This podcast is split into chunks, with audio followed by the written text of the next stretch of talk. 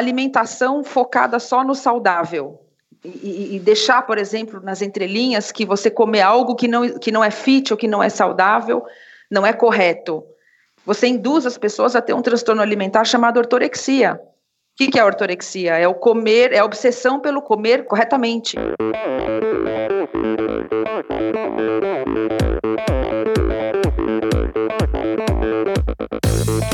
Pessoal, aqui quem fala é Renata Falzoni. Olá, e eu sou Tim John. Eu sou Jaque Mourão. Olá, eu sou João Paulo Diniz. Eu sou Adriana Silva. Oi, eu sou Mauro Ribeiro. E, esse, esse é o Endorfina Podcast. Valeu, até mais. Sou Michel Bogli e aqui no Endorfina Podcast você conhece as histórias e opiniões de triatletas, corredores, nadadores e ciclistas, profissionais e amadores. Descubra quem são e o que pensam os seres humanos que vivem o esporte e são movidos à endorfina.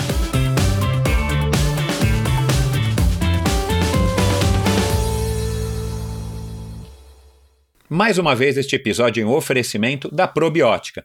Por sinal, tenho certeza de que você já tem acompanhado o trabalho muito legal que a Probiótica vem fazendo, investindo não apenas na fabricação de produtos de primeira linha, é claro, mas também ao patrocinar provas e atletas. Aliás, parabéns à Probiótica pela iniciativa. Estamos precisando de empresas que acreditem no esporte de uma maneira sustentável e o apoio aos atletas profissionais é uma parte importantíssima nesse processo. Aliás, muitos atletas já comentaram a esse respeito aqui no Endorfina. A probiótica produz uma linha específica de suplementos da mais alta qualidade para os esportes de endurance, tanto para os seus treinos quanto para as provas. Você encontra uma linha completa de carboidratos, desde o tradicional Carbap Gel até o Carbap Pós 4x1, diversos tipos de proteínas, energéticos como a D-ribose e a destrose, glutamina, creatina e os BCAAs que seu nutricionista já deve ter recomendado. Estes produtos e toda a extensa e completa linha de suplementos da probiótica você encontra na Quality Nutrition. Apenas uma loja com experiência, conhecimento e excelência da Quality Nutrition é capaz de oferecer a variedade e o atendimento que você procura.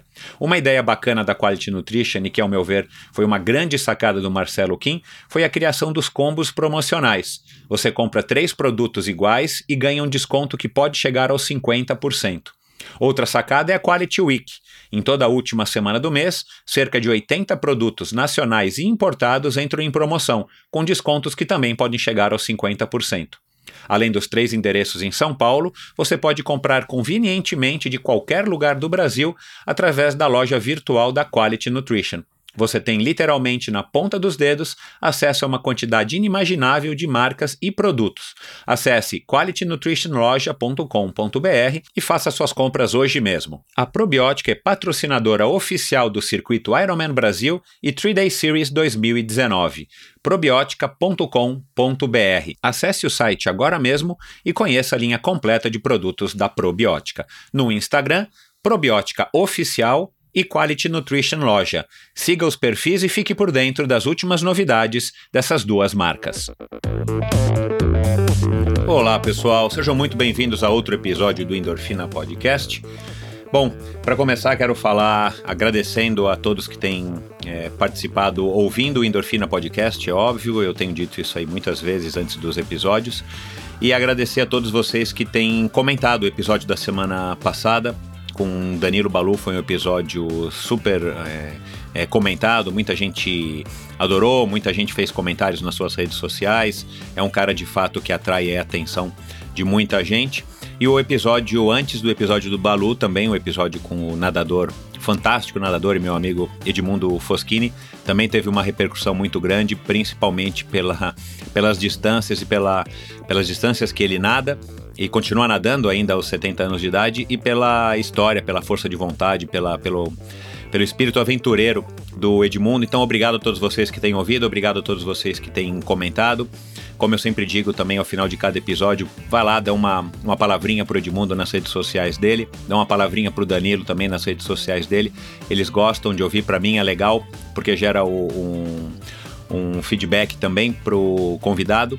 E é claro que, que a gente gosta de ouvir a opinião de todos vocês. Então, vamos lá. E para é, e para complementar, antes de eu fazer, fazer a introdução do episódio de hoje, que por sinal está um episódio muito legal, Eu peço normalmente para quem é, me encontra é por aí, para quem eu, eu troco mensagens no Instagram, para que passe, é, quando tiver um tempinho, lá no iTunes Store e dê uma, uma quantidade de estrelas, né? Faça lá uma votação é, de uma a cinco estrelas. Você pode votar no iTunes Store, independente se você ouve ou não endorfina por lá, se você usa ou não o iOS, né? É só você baixar o, o a, o programa né, do iTunes e, e, provavelmente você deve ter músicas lá armazenadas. Então tem uma seção de podcasts. Eu peço que isso me ajuda bastante é, a estar tá sendo mais relevante na lista do iTunes, que é uma lista importante aqui, não só o, o Spotify, mas também o iTunes e em breve, muito em breve, o Deezer.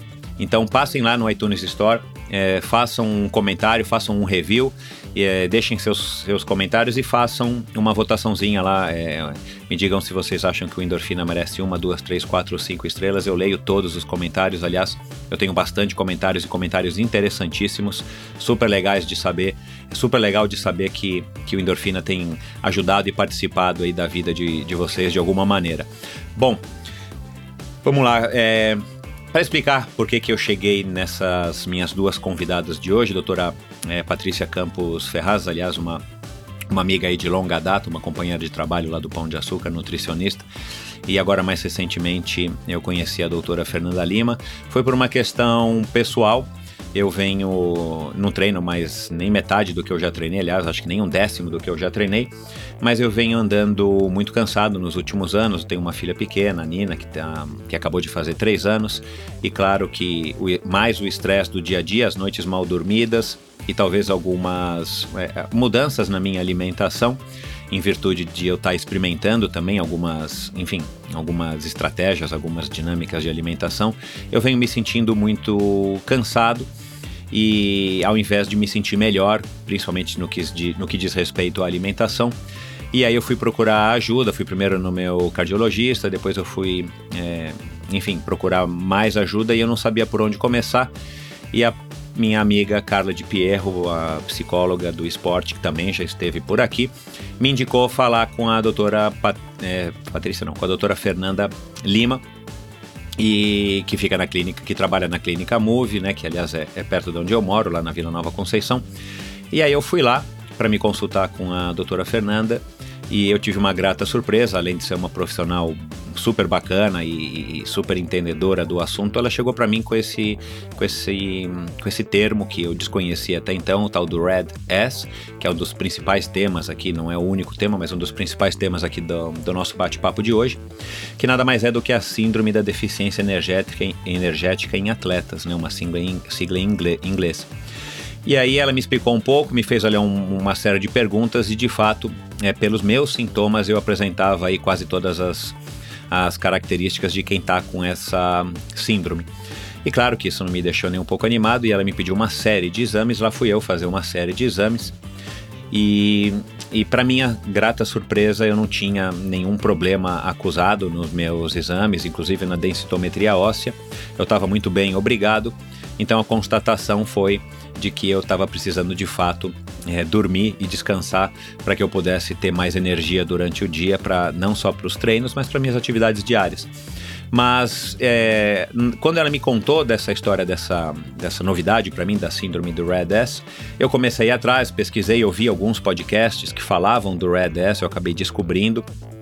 Enfim, e isso me chamou a atenção porque para as pessoas com as quais eu convivo e é, atletas, esportistas e tal, que eu comentava, a maioria, a grande maioria, ou quase todos, não sabiam da existência desse enfim, desse, dessa síndrome, né? Ou, ou de como ela foi, é, como ela é como ela foi formatada, sei lá como é que se diz, é, na verdade não existe nada novo, não é uma coisa que surgiu agora, é uma coisa que, que já deve existir aí há, há muitos e muitos e muitos anos, para quem treina muito, mas atualmente ela está mais em evidência. E, e aí eu combinei com a, com a Fernanda e com a Patrícia, que é nutricionista que também trabalha, minha amiga que também trabalha lá na Clínica Move, e aliás elas pedalam juntas, eu não sabia, né? Vinha saber isso depois. Eu combinei com elas da gente fazer então um episódio para a gente tratar desse assunto com essas duas especialistas, é, não só nas suas áreas, mas também na, é, voltado para o esporte, né? uma especialista em nutrição esportiva e a outra especialista em, em medicina do esporte. e foi um resultado muito legal. Tenho certeza que vocês vão adorar esse bate-papo. E por uma coincidência maior ainda, nas últimas semanas, quem vem acompanhando a, a Raíza Golão nas redes sociais é, já deve estar tá sabendo, se não, se não soube, vai ficar sabendo agora. A Raíza Golão vem, vem é, apresentando resultados cada vez mais tímidos, vem, vem tido problemas na sua performance. E para quem não sabe, a Raíza Golão é uma das nossas melhores mountain bikers. Ela já teve aqui no Endorfina, se eu não me engano, no, em fevereiro de 2018, já faz aí um ano e meio. É uma pessoa super legal, um, um enfim, uma atleta aí, é, que tem um valor é, indescritível. E ela é, acabou revelando que ela está com um Red S, ela está cometida com essa síndrome da deficiência energética e, e que tem causado diversos problemas e, e, a gente agora ficou sabendo que, que era isso que fez com que ela não tivesse os resultados esperados e, e muitas desistências de prova, muitas lesões. Então, quer dizer, foi uma coisa que veio a calhar ainda mais, é, inclusive aí quando é, eu soube que a doutora Fernanda atendia a, a Raíza, outra coincidência. Eu trouxe a Raíza para bater um. Bater um papo, não, mas ela, é, ela respondeu aqui, ela participou aqui rapidamente do, do episódio de hoje. Vocês vão curtir o que, ela, o que ela também disse. Aliás, a altura que esse episódio estiver indo ao ar, ela já vai ter talvez feito mais postagens e vai estar divulgando cada vez mais essa condição dela, que é temporária, né, que é passageira, não é nada definitivo, né, mas exige paciência e, e jogando um pouco mais de luz também, bem como esse episódio aqui, para essa síndrome chamada Red S. Então, é, tenho certeza de que vocês vão curtir mais um episódio um episódio aula, um episódio para trazer mais conteúdo e aprendizado ainda para vocês. E é isso, com vocês então o nosso o, o episódio de hoje para a gente tratar de assuntos relacionados a treino, nutrição, é, saúde e por que não redes sociais. Obrigado e um abraço.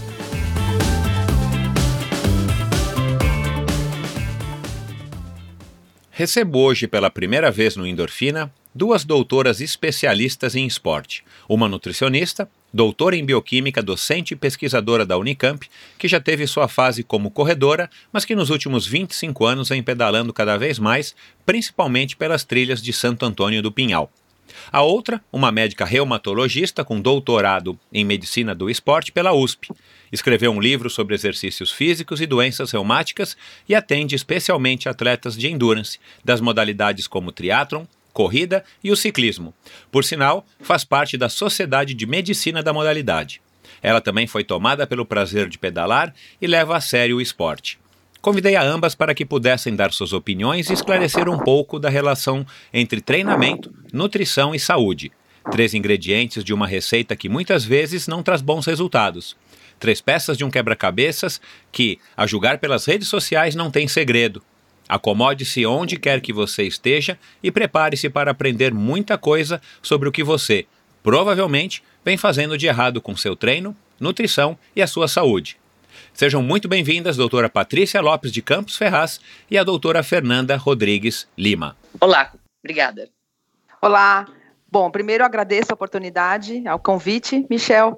É, gostaria de agradecer imensamente essa oportunidade, porque nós vamos tratar de um assunto, de um assunto tão importante, né, que é a deficiência de energia relativa ao esporte. Então, teremos bastante coisa para conversar nesses próximos minutos. Muito obrigada pela oportunidade. Legal, vai Aqui ser é bacana. É, é. Também agradeço. Eu acho que é, canais como o seu são fundamentais para a gente poder é, difundir a informação correta, tanto na área de nutrição quanto de medicina do esporte, que é uma especialidade relativamente nova ainda no Brasil. Pois então, é, esse, esse é um dos meus, assim, dos meus grandes interesses e, e curiosidades, justamente porque é, hoje em dia, com o mundo cada vez mais conectado e todo mundo tendo acesso à informação de todos os tipos e de todas as qualidades, eu acho que a gente jogar um pouco de luz sobre esse assunto é, que a gente vai abordar aqui, essa, esses três tópicos que eu citei aqui agora na introdução, né, o treino, a nutrição e a, e a saúde de uma maneira geral do, do indivíduo, especialmente do atleta, seja ele amador ou profissional, acho que é legal porque, é, enfim, é, muito assunto, muita, muitas coisas a gente lê, muitas coisas a gente tem acesso e vê, principalmente nas redes sociais, e aí a gente acaba é, eventualmente se perdendo ou perdendo uma referência e entendendo, é, não entendendo o que, que a gente deve fazer ou, ou que linha que a gente deve seguir. E é por isso que eu quero ouvir aí bastante vocês hoje aqui. Agora, antes da gente entrar no assunto principal do dia, vamos dizer, é, vou perguntar aqui para Patrícia primeiro. É, sendo nutricionista e, e, uma pessoa completamente ligada aí a, a tudo isso que a gente está falando, né, uma super entendedora do assunto, pesquisadora e tudo mais, Patrícia, e também uma, uma ciclista aí super é, é competitiva, é, que cuidado, por exemplo, que você já teve hoje com, com você, que é uma coisa assim, tipo que você não abre mão, por exemplo. A gente está gravando esse episódio é, logo cedo de manhã. Teu café da manhã teve alguma coisa especial? Você está em jejum de intermitente de X horas? Você tomou suco de beterraba? O que, que você fez hoje aqui que, que te dê, que, que é um, vai, um, um hábito, um segredo que você tem para se manter é, saudável? Olha, tem um pequeno hábito que eu faço todos os dias de manhã, que é tomar um suco de frutas vermelhas. Então pode ser morango, framboesa, amora. Eu compro essas cortinhas congeladas porque são difíceis de ter o ano inteiro. E eu faço um suco de frutas vermelhas que tem bastante antioxidantes. E esse é um, é um pequeno truque. No resto, é, eu gosto de comer assim de forma muito prosaica. Então eu como pão francês, eu tomo leite, não tenho nada contra esses dois alimentos, não não não tenho grandes é, restrições a eles. Então, obviamente, eu tento comprar um pãozinho francês integral, tomar um, um leite é, que não seja o HT, que seja ah, assim apenas é, pasteurizado, né? Por, por uma série de razões, mas nada tão diferente do que a maioria das pessoas, apenas pequenos cuidados. E você, Fernanda? Eu acho que a, a, nossa manhã, na verdade, começa com uma noite bem dormida. Então, é sempre um cuidado importante, principalmente para quem tem um nível de, de atividade muito grande, seja física ou de trabalho, ter cuidado na hora de dormir. É, um quarto mais escuro, uma temperatura mais baixa, é, mínimo de interferência de ruído. Então, é, a gente começa um dia bem dormindo bem. É, legal.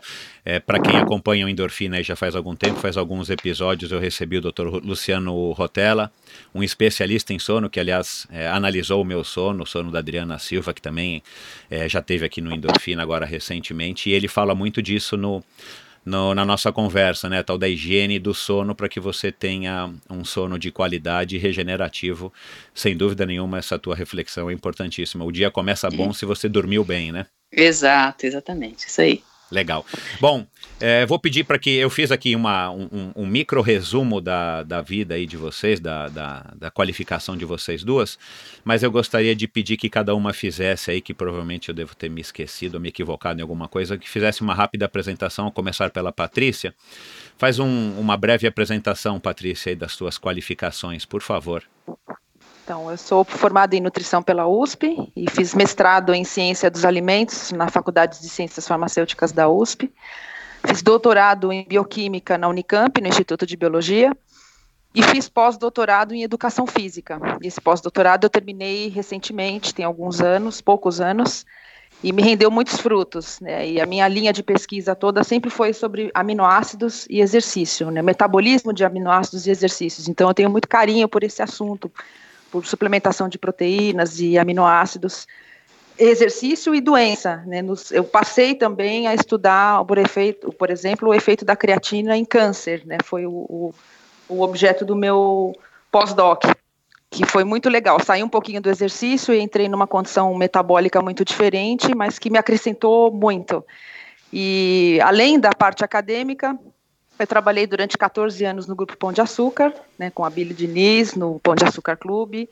É, tenho muito orgulho disso, é, foi uma escola tremenda, ele foi um visionário, né, com, com tudo que ele fez ali 20 anos atrás e que as pessoas replicam hoje e sempre tive envolvida no meio esportivo e a, eu, além de fazer a parte acadêmica eu também atendo muito tempo né? então eu consegui aliar a minha experiência acadêmica com a prática clínica e isso é um motivo assim de muita felicidade para mim Oi Fernanda, então agora fala um pouquinho aí, faz uma apresentação aí da, das suas qualificações, por favor. Ah, tá bom. Bom, eu sou médica, é, eu sou formada na Universidade Federal de Goiás, eu sou goiana, mas já me mudei para São Paulo há milhões de anos, fiz residência aqui em, em reumatologia, uh, fui fazer uma, um mestrado fora, ainda dentro da área de reumatologia, fui para Londres, fiquei dois anos lá, e na volta Uh, eu sentia muita falta do que eu gosto muito de fazer, que é tentar aliar exercício físico com doença. E eu entrei num doutorado uh, mais na área esportiva. Eu estudei metabolismo ósseo em atletas, é, o papel do, do impacto, do, dos diversos estímulos ao esqueleto no metabolismo ósseo. E a partir daí, é, lá dentro da USP também, onde eu sou médico assistente, a gente desenvolveu, a, depois que eu fiz a especialização em medicina do esporte, o doutorado, é, toda uma linha de pesquisa em parceria com o pessoal da educação física da USP em exercício doença crônica e, paralelamente, eu criei um ambulatório de medicina do esporte para atender atletas recreativos, atletas profissionais, federados, com pouco acesso ao recurso financeiro para atendimento na área. Paralelamente, é, há uns 10 anos atrás, começou o embrião de se criar uma residência em medicina do esporte. E eu participei desse processo. E hoje nós temos é, uma residência de medicina do esporte lá dentro da USP, na qual eu dou aula também. É, sempre gostei de consultório, adoro atender paciente e faço é, consultório há muitos anos. E cada vez mais direciono essa parte de dia a dia de consultório para atendimento de a, a performance em esporte e também entendo que qualquer um de nós é um atleta em fase diferente de treinamento. Então, mesmo um doente com diabetes, hipertensão, osteoartrose, ele deve fazer exercício físico. É, exercises medicine, né? É o mote hoje do Colégio Americano de Medicina Esportiva e eu acredito muito nisso. Legal. Agora, é, assim, né, reumatologia é, é, é enfim, no, no, desculpa, no meu entendimento não parece ser uma área, uma área assim de muito comum de interesse das pessoas. De onde que veio esse teu interesse por se especializar em reumatologia e depois é, não ficar cuidando de, de, de pessoas normais e, e voltar é, as tuas atenções, o teu estudo para praticantes de atividade física e atletas também de performance? Só por curiosidade. Sim, sim. É, bom, começou desde cedo. Meu, meu pai foi eh, um, um meu pai foi diretor da, da, da, Faculdade de Educação Física em, em Goiás, criou ah. uma das ah. primeiras academias de ginástica em Goiânia, é, que, no formato que nós conhecemos hoje de academia de ginástica. Na época não existia isso. Então, desde pequena, eu me lembro de ir para participar das Olimpíadas da Exefego, da Escola de Educação Física, achava aquilo o máximo, pensei em fazer educação física, é, só que eu sempre fui muito vocacionada para cuidar de pessoas. Então, a, a reumatologia veio porque é uma especialidade clínica que cuida de doenças do aparelho locomotor. Então, tem, sempre tem teve esse interesse no movimento, exato. O, o, reumatologista é o ortopedista clínico. Nós não operamos e nós tratamos as doenças que não são cirúrgicas de aparelho locomotor, e são inúmeras. É, aí dentro desse sentido, nesse sentido, nos últimos anos tem muito trabalho mostrando o papel do exercício no que a gente chama de doença crônica. E as doenças reumáticas são doenças crônicas, são doenças que uh, não têm cura, elas são vão embora no decorrer dos anos. E o exercício físico é uma maneira de se tratar e de minimizar e melhorar a qualidade de vida. Então foi esse caminho que eu fui é, levando com, essa, com esse meu interesse pessoal desde a infância exercício físico. Só que no Brasil, na década de 90, até pouco no, a, nos anos 2000, a medicina do esporte era muito vinculada à traumatologia do esporte. Então, era o ortopedista que fazia para tratar lesão, fratura, lesão ligamentar, etc. A medicina do esporte, como a gente entende hoje, é uma modalidade clínica que faz, é, que ajuda o atleta a não se lesionar, tem uma atuação preventiva e, mais do que isso, trabalha num ajuste fino para que o atleta consiga é, o máximo da sua performance assim, de, detalhes em que a gente trabalha. É, e para o paciente, para a pessoa que tem doença, a gente usa diversas estratégias para é, fazer com que a pessoa consiga se condicionar é, respeitando os limites da doença. Entendi.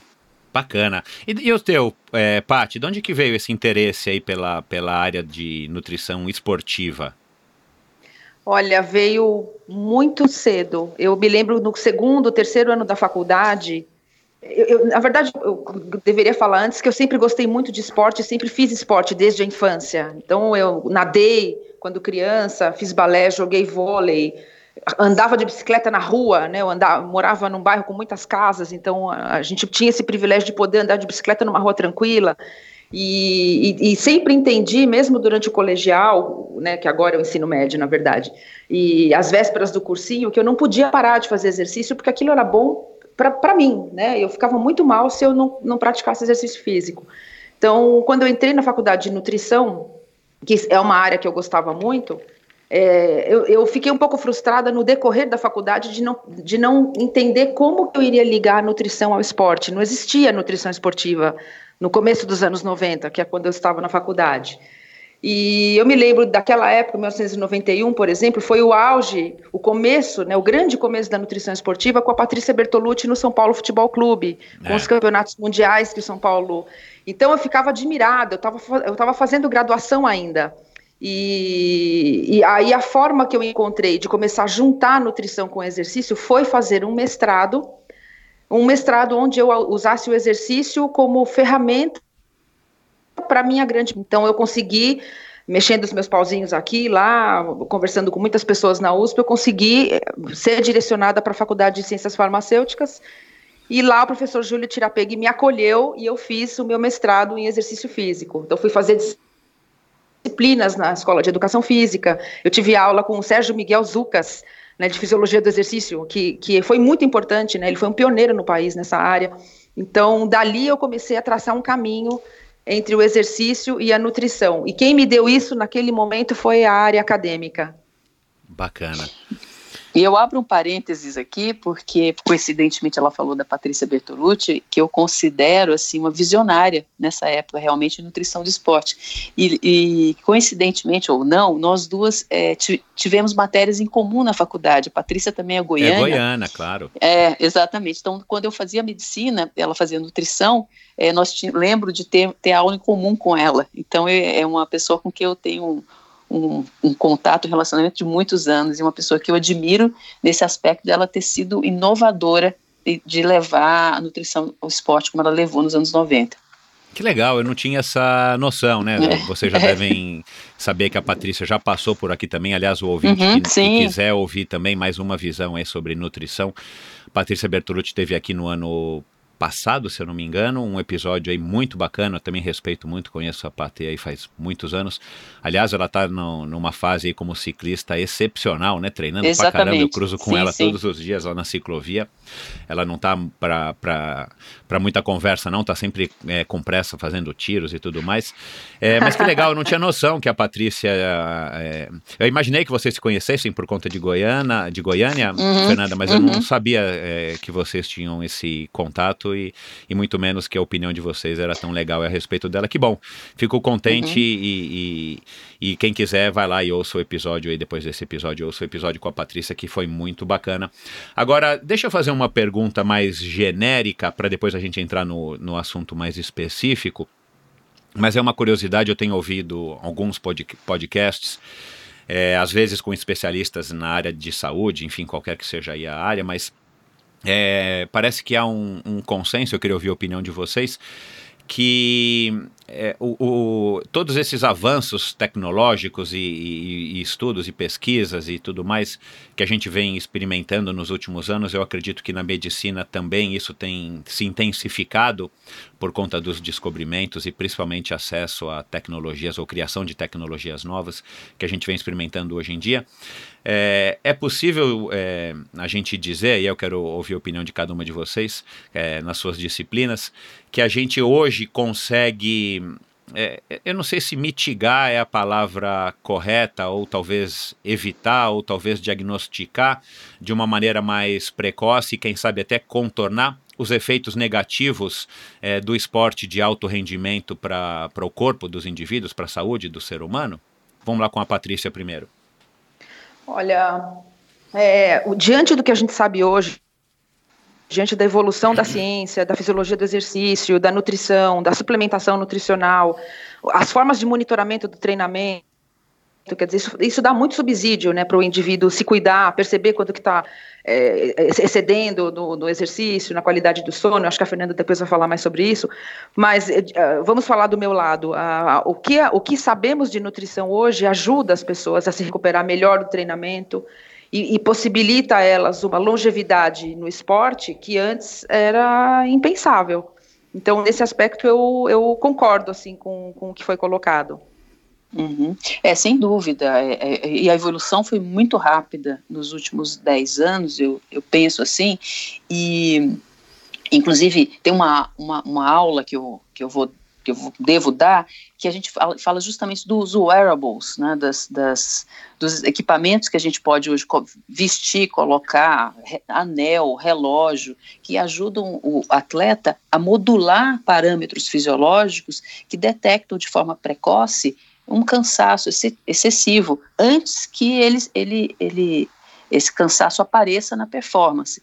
Do ponto de vista do que fica na mão do médico, hoje a gente tem métodos laboratoriais é, em que a gente pode detectar determinadas substâncias que também vão dizer, olha, cuidado, alerta vermelho aí para o que o atleta está fazendo. Então, sim, é, esses ajustes finos hoje podem ser feitos de uma forma cada vez melhor. Bacana. E, e com a proximidade cada vez maior aí da gente estar tá, é, chegando na era do, do, 5G, né, com a internet das coisas, uhum, uhum. é através desses wearables, né, que, que são esses gadgets que a gente pode comprar, já tem hoje em dia, né, pulseirinha e o próprio celular Sim. te lê, monitora. De repente a gente já consegue mandar informação direto para o médico ou já direto já colhe exame, manda para o laboratório. Né? Exato. A gente vai conseguir ter uma o atleta, principalmente de alto rendimento, né, que é que é a, o que tem maior interesse nesse, nesse aspecto, acho que vai conseguir realmente é, se beneficiar bastante desses avanços tecnológicos e quem sabe então, segundo vocês, está contornando ou evitando é, uma rota de colisão aí é, com problemas de saúde decorrentes. Diga, pode Exato. falar, Fernanda. Não, você, não sei se você viu o Oura Ring, o anel. É, para mim eu achei sensacional. Não, não conheço. Deixa, é, ele, ele é um produto que né, foi lançado recentemente, acho que ainda o acesso é restrito, mas é um wearable, que é um anel que você, que ele registra, é, inclusive temperatura corporal é, e, e, sono, como você pode dormir com o anel. Claro, é, eu, eu, sei que alguns relógios já fazem isso, mas ele faz isso com precisão maior. Ah, e, legal. Eu estou dando uma olhada aqui e, na internet, eu já vi, que legal. É bem, bem interessante, assim. E também, não só dos, das, dos gadgets que auxiliam nos parâmetros é, que a gente avalia, frequência cardíaca, temperatura, sono, etc., mas é, tem, tem outros gadgets que ajudam em, em recuperação. É, também tem aquele aparelho que é, sincroniza ondas eletromagnéticas que alguns times americanos estão usando, é, principalmente os de basquete. Ainda não tem tanto estudo, mas aparentemente essa sincronização de ondas cerebrais pode ajudar no padrão de recovery. Então, sim, é sem fim. Isso porque a gente nem começou a falar da questão é, de marcadores genéticos, né, que eu acho que ainda é um, um saco de gato. É, teve é. um boom aí de se pesquisar, ou dizer quais eram marcadores genéticos para endurance, para força, etc. Mas nisso a gente ainda está muito incipiente, mas tem futuro. É, eu ouvi também um podcast, né?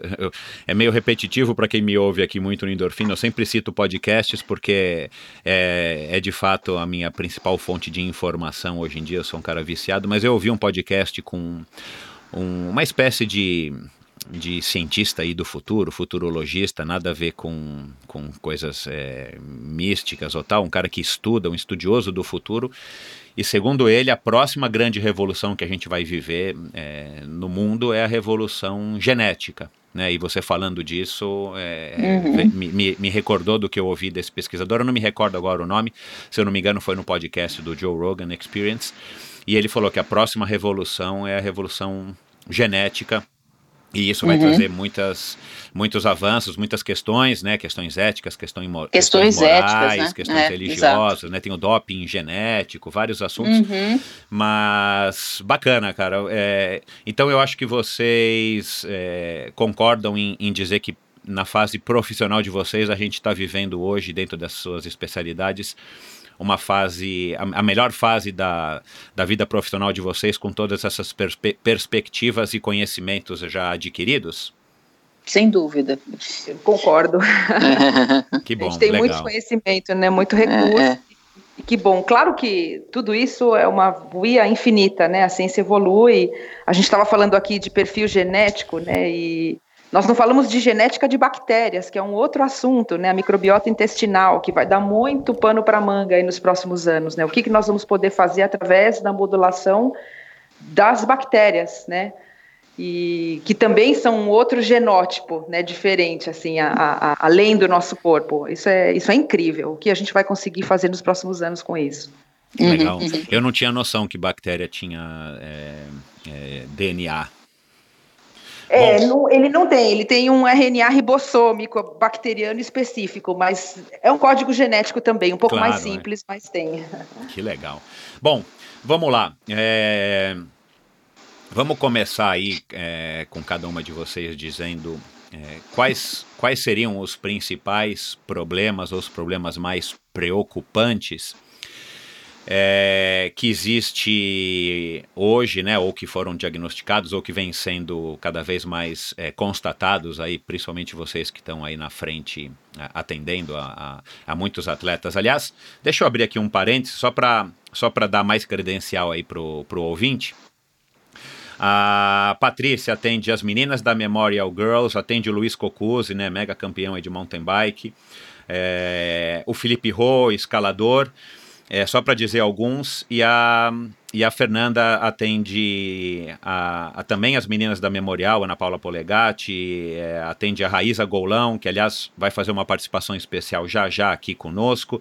A Bruna Mann, que também por acaso já teve aqui, a nossa é, super campeã de triatlon, Etienne Medeiros, nadadora, Márcia Fanini, entre outros, só para citar. Então, é, vocês que têm esse contato direto com atletas de ponta e, e- e- e- em consultório com pessoas aí praticantes é, de atividade física, qual- quais são os principais problemas é, que vocês podem dizer, primeiro do ponto de vista da nutrição, é, que as pessoas estão, é, enfim, é, tendo esses problemas e tal.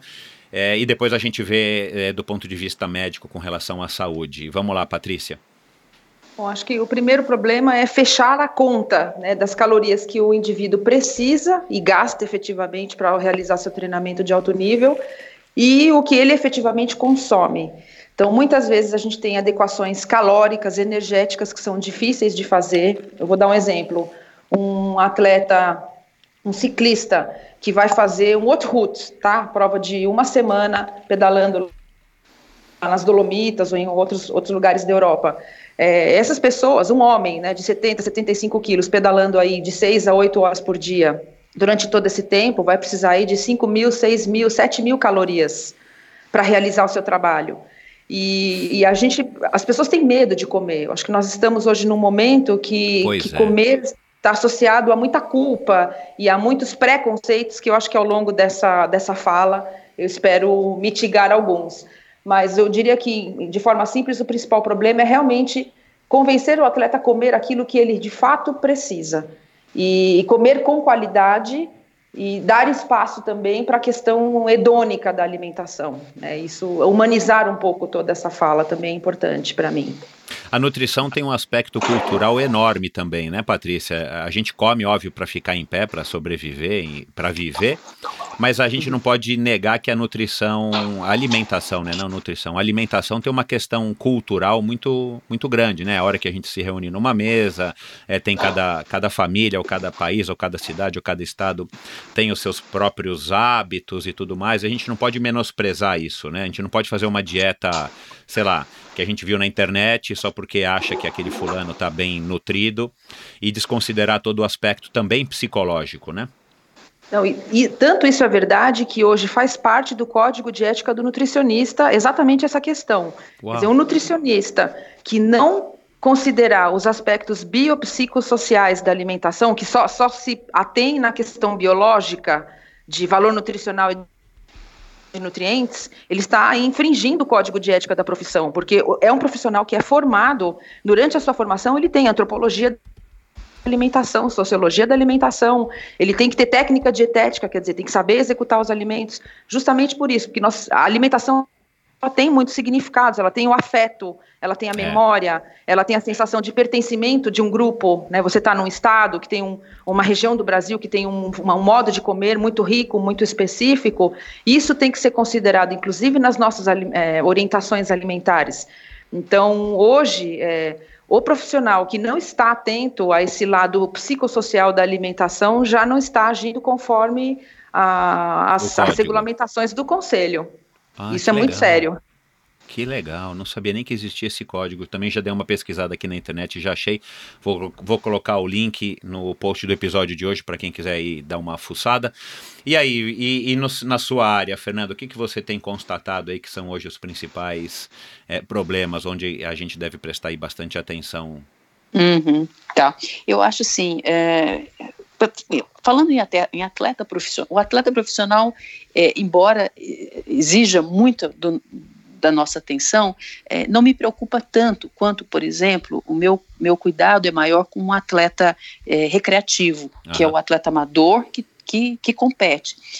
Eu acho, eu vejo que esse atleta amador que compete, ele quer ter um resultado, uma performance igual à do atleta profissional, mas ele esquece que, além disso, ele é pai, ele é mãe, ele trabalha, ele é, ele é empresário, ele faz zilhões de outras coisas que o atleta profissional não. Ele treina, vai dormir e vai descansar. E, e isso é um, um, um, problema que eu tenho visto muito. Isso está gerando é, doença nesses atletas recreativos. Então, uma atividade que é para ser benéfica, com saúde, para saúde física e mental, acaba, acaba sendo extremamente deletéria. Então, acho que é isso que eu penso e que eu escolho para deixar aqui né, registrado no podcast, que é uma, um cuidado que a gente tem que ter. Legal. E, as, e aí já vem uma pergunta é, que eu ia fazer mais para o final, mas já que vocês estão falando é, disso, as redes sociais elas acabaram potencializando muito mais essa, vamos dizer assim, essa, essa chance das pessoas se perderem é, quando se trata de é, nutrição e de treinamento e, e, e respectivamente, aí de, da saúde de uma maneira geral. Vocês concordam com isso, Patrícia? Sim, e como? Eu acho que hoje o Instagram é o que era a capa de revista nos anos 2000, na década é verdade, de 90. É. Não é verdade? É. Quer dizer, você olha aquela modelo e você se sente na obrigação, por mil, por mil formas veladas e não veladas de cobrança, de ser igual ou de buscar aquilo como ideal, né? Pois é. Então, eu acho que nós tivemos aí o começo dessas mídias sociais com as blogueiras e os blogueiros é, colocando essa cultura doente, né, do, do culto ao corpo e da alimentação excessivamente rigorosa e a todo custo para conseguir um corpo que muitas vezes não é funcional. É, aquela estética é desnecessária, quer dizer, não é todo mundo que precisa ter X% de gordura, uma porcentagem super baixa de gordura, inclusive para os próprios esportes que praticam, né? E, no entanto, a, a cabeça das pessoas está sendo guiada por, esse, por essa cobrança excessiva. Acho que isso remete um pouco ao que a Fernanda falou, da, de como as pessoas estão se cobrando um desempenho do atleta profissional, sendo que elas desempenham outros papéis. Exato, Como as pessoas estão se cobrando ter um corpo perfeito simplesmente por ter um corpo perfeito, né? E, e isso muitas vezes não está relacionado com a saúde. Então, eu acho que hoje até favorecido pelo, pelo nosso órgão maior, que é o Conselho Regional de Nutrição, os nutricionistas estão sendo convidados a, a participar na rede social com informações de, de equilíbrio e, e de orientação da população. No entanto, o que a gente percebe é que até mesmo alguns profissionais de saúde ainda têm uma mensagem bastante equivocada na rede. E, e isso o Conselho também tem olhado com bastante cuidado. Por isso, esse código de ética do nutricionista, que tem um ano, um pouquinho mais de um ano, ah, é ele é tão rigoroso tá. nesse aspecto, né? Então, o, por exemplo, vou dar um exemplo aqui. É vedado ao nutricionista, por exemplo, publicar fotos do próprio corpo. É vedado ao nutricionista fazer Uau. apologia de antes e depois, né? Foto de antes e foto de depois de si mesmo ou de outros pacientes. É, como é vedado fazer isso para medicina? Acho que depois até a Fernanda pode comentar. Uhum. Mas o, o, o, Código de Ética de Nutrição se assemelha muito a isso. Na tentativa da gente dar uma mensagem mais equilibrada e mais assertiva nas redes sociais. Então, é, nós temos que ter cuidado com tudo que nós vemos nas redes sociais, dos leigos que falam sobre nutrição e, infelizmente, de determinados colegas que também passam uma mensagem bastante é, longe daquilo que se espera que o nutricionista passe. Vou dar um exemplo. É, a alimentação focada só no saudável e, e, deixar, por exemplo, nas entrelinhas que você comer algo que não, que não é fit ou que não é saudável não é correto. Você induz as pessoas a ter um transtorno alimentar chamado ortorexia. O que, que é a ortorexia? É o comer, é a obsessão pelo correr, comer com, com, é, corretamente. Então, ah, a pessoa começa a entrar em sofrimento psíquico se ela não tem algo fit para comer. Então, ela começa a se afastar das pessoas, a ter, a ter prejuízos psíquicos mesmo, convívio familiar, e, e, e, ela começa a empobrecer as suas relações em função de uma comida ortodoxa que ela tem. É, você convida, você convida o seu cunhado para jantar em casa, ele traz a marmita, né? E, e come a, a, comida só que ele trouxe, porque a sua comida não é a comida que ele tem que comer, né? Uma situação então, constrangedora, pô.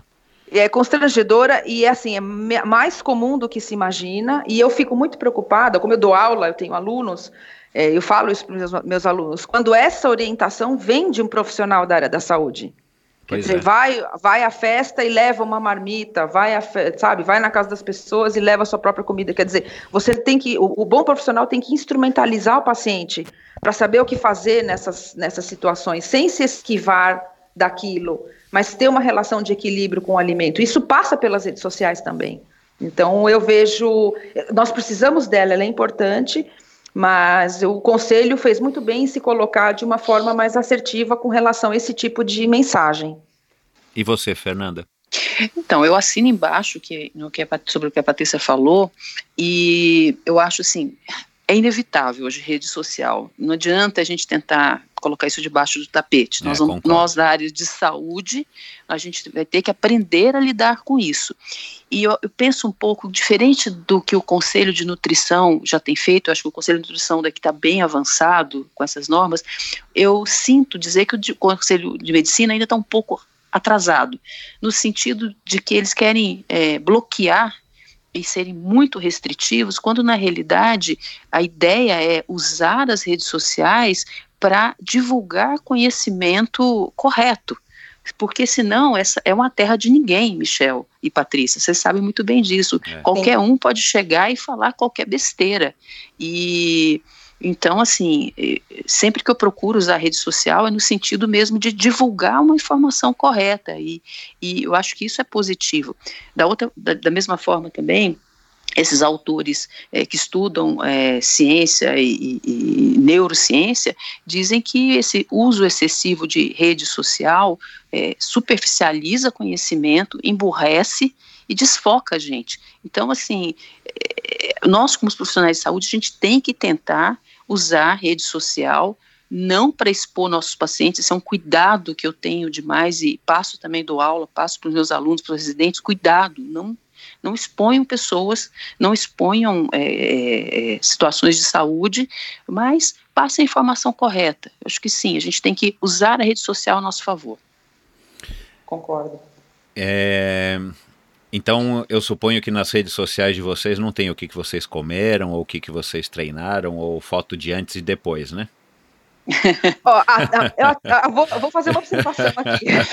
Eu até ponho o que eu como, mas eu, eu até faço questão de colocar coisas é, pouco ortodoxas para mostrar isso, que uma alimentação é, normal tem sim um doce, tem sim uma sobremesa, tem sim uma, uma carne, Uhum. E, só que, óbvio, isso não é 100% do tempo, né? Então, a, a, esses pratos, como quaisquer outros, perpassam pela minha, pela minha dieta, né? E isso fotografo e faço um post bem bonitinho, né? Convidando as pessoas a, a, refletirem sobre isso. Quer dizer, não, é, pode olhar lá meu perfil, eu não, eu não coloco foto de suco verde, nada contra quem faz isso.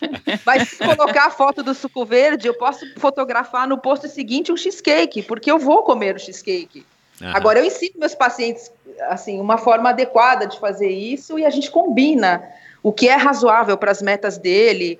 É, de, quanto em quanto tempo é razoável fazer isso. Então, é, eu, eu, gosto de suavizar um pouco as coisas e humanizar um pouco essa, essa questão da, da alimentação. que ela é muito complexa. É, e eu acho que, sobretudo, levar menos a sério no sentido de.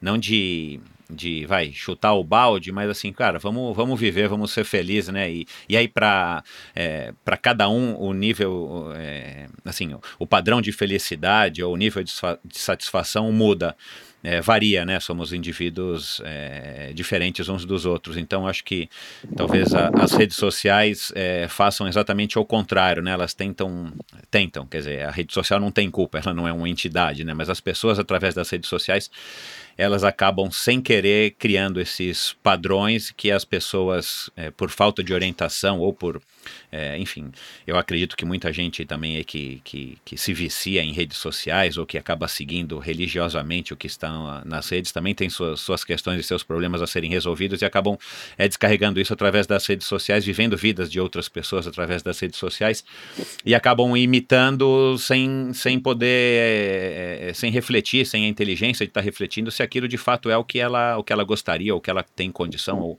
o que é o ideal para ela como um indivíduo, né? Mas enfim, a gente não vai se livrar das redes sociais, cabe a nós nos adaptarmos e nos é, inteligentemente a gente se, se safar dessas armadilhas aí que as redes sociais acabam trazendo para o nosso dia a dia. Mas vamos falar agora aqui da, da síndrome do Red S, que é um assunto que foi o assunto que acabou nos, nos unindo aí é, para esse episódio, um assunto pelo qual eu acabei desenvolvendo aí um, um, interesse, como eu já falei aqui agora na abertura aí do, do episódio de hoje, é, por razões pessoais, e acabei conhecendo a, a, Fernanda Lima, né, doutora, e a Patrícia uhum. eu já conhecia, e, e aí eu resolvi então bater esse papo com vocês sobre isso. É, doutora Fernanda, é, explica aqui para mim e para os ouvintes novamente o, o que, que é essa síndrome do Red S, né, que é uma sigla. Uhum. Essa sigla, ela significa, é, em português, uma deficiência energética relativa no esporte. Na prática, o que, que é isso? Uh, nós temos, quando a gente, nosso balanço diário calórico, nós precisamos de é, caloria para o nosso metabolismo basal pro, e para o que a gente faz em termos de exercício. E o metabolismo basal, é, significa o, o que a gente consome quando a gente está simplesmente acordado e respirando. O que, que acaba acontecendo no, com o atleta? Ele acaba por comer o suficiente para ele usar na atividade física, no exercício físico, e ao longo dos meses, semanas, dias, anos, vai surgindo um, um desbalanço, uma restrição energética para as funções, funções fisiológicas básicas hormonais, metabólicas, é, imunológicas e de funcionamento é, neuromotor, inclusive, cerebral. Então, é, é como se a conta é, calórica fosse ficando negativa. Negativa, negativa, negativa. E o que, que começa a acontecer com isso? Sim, doenças.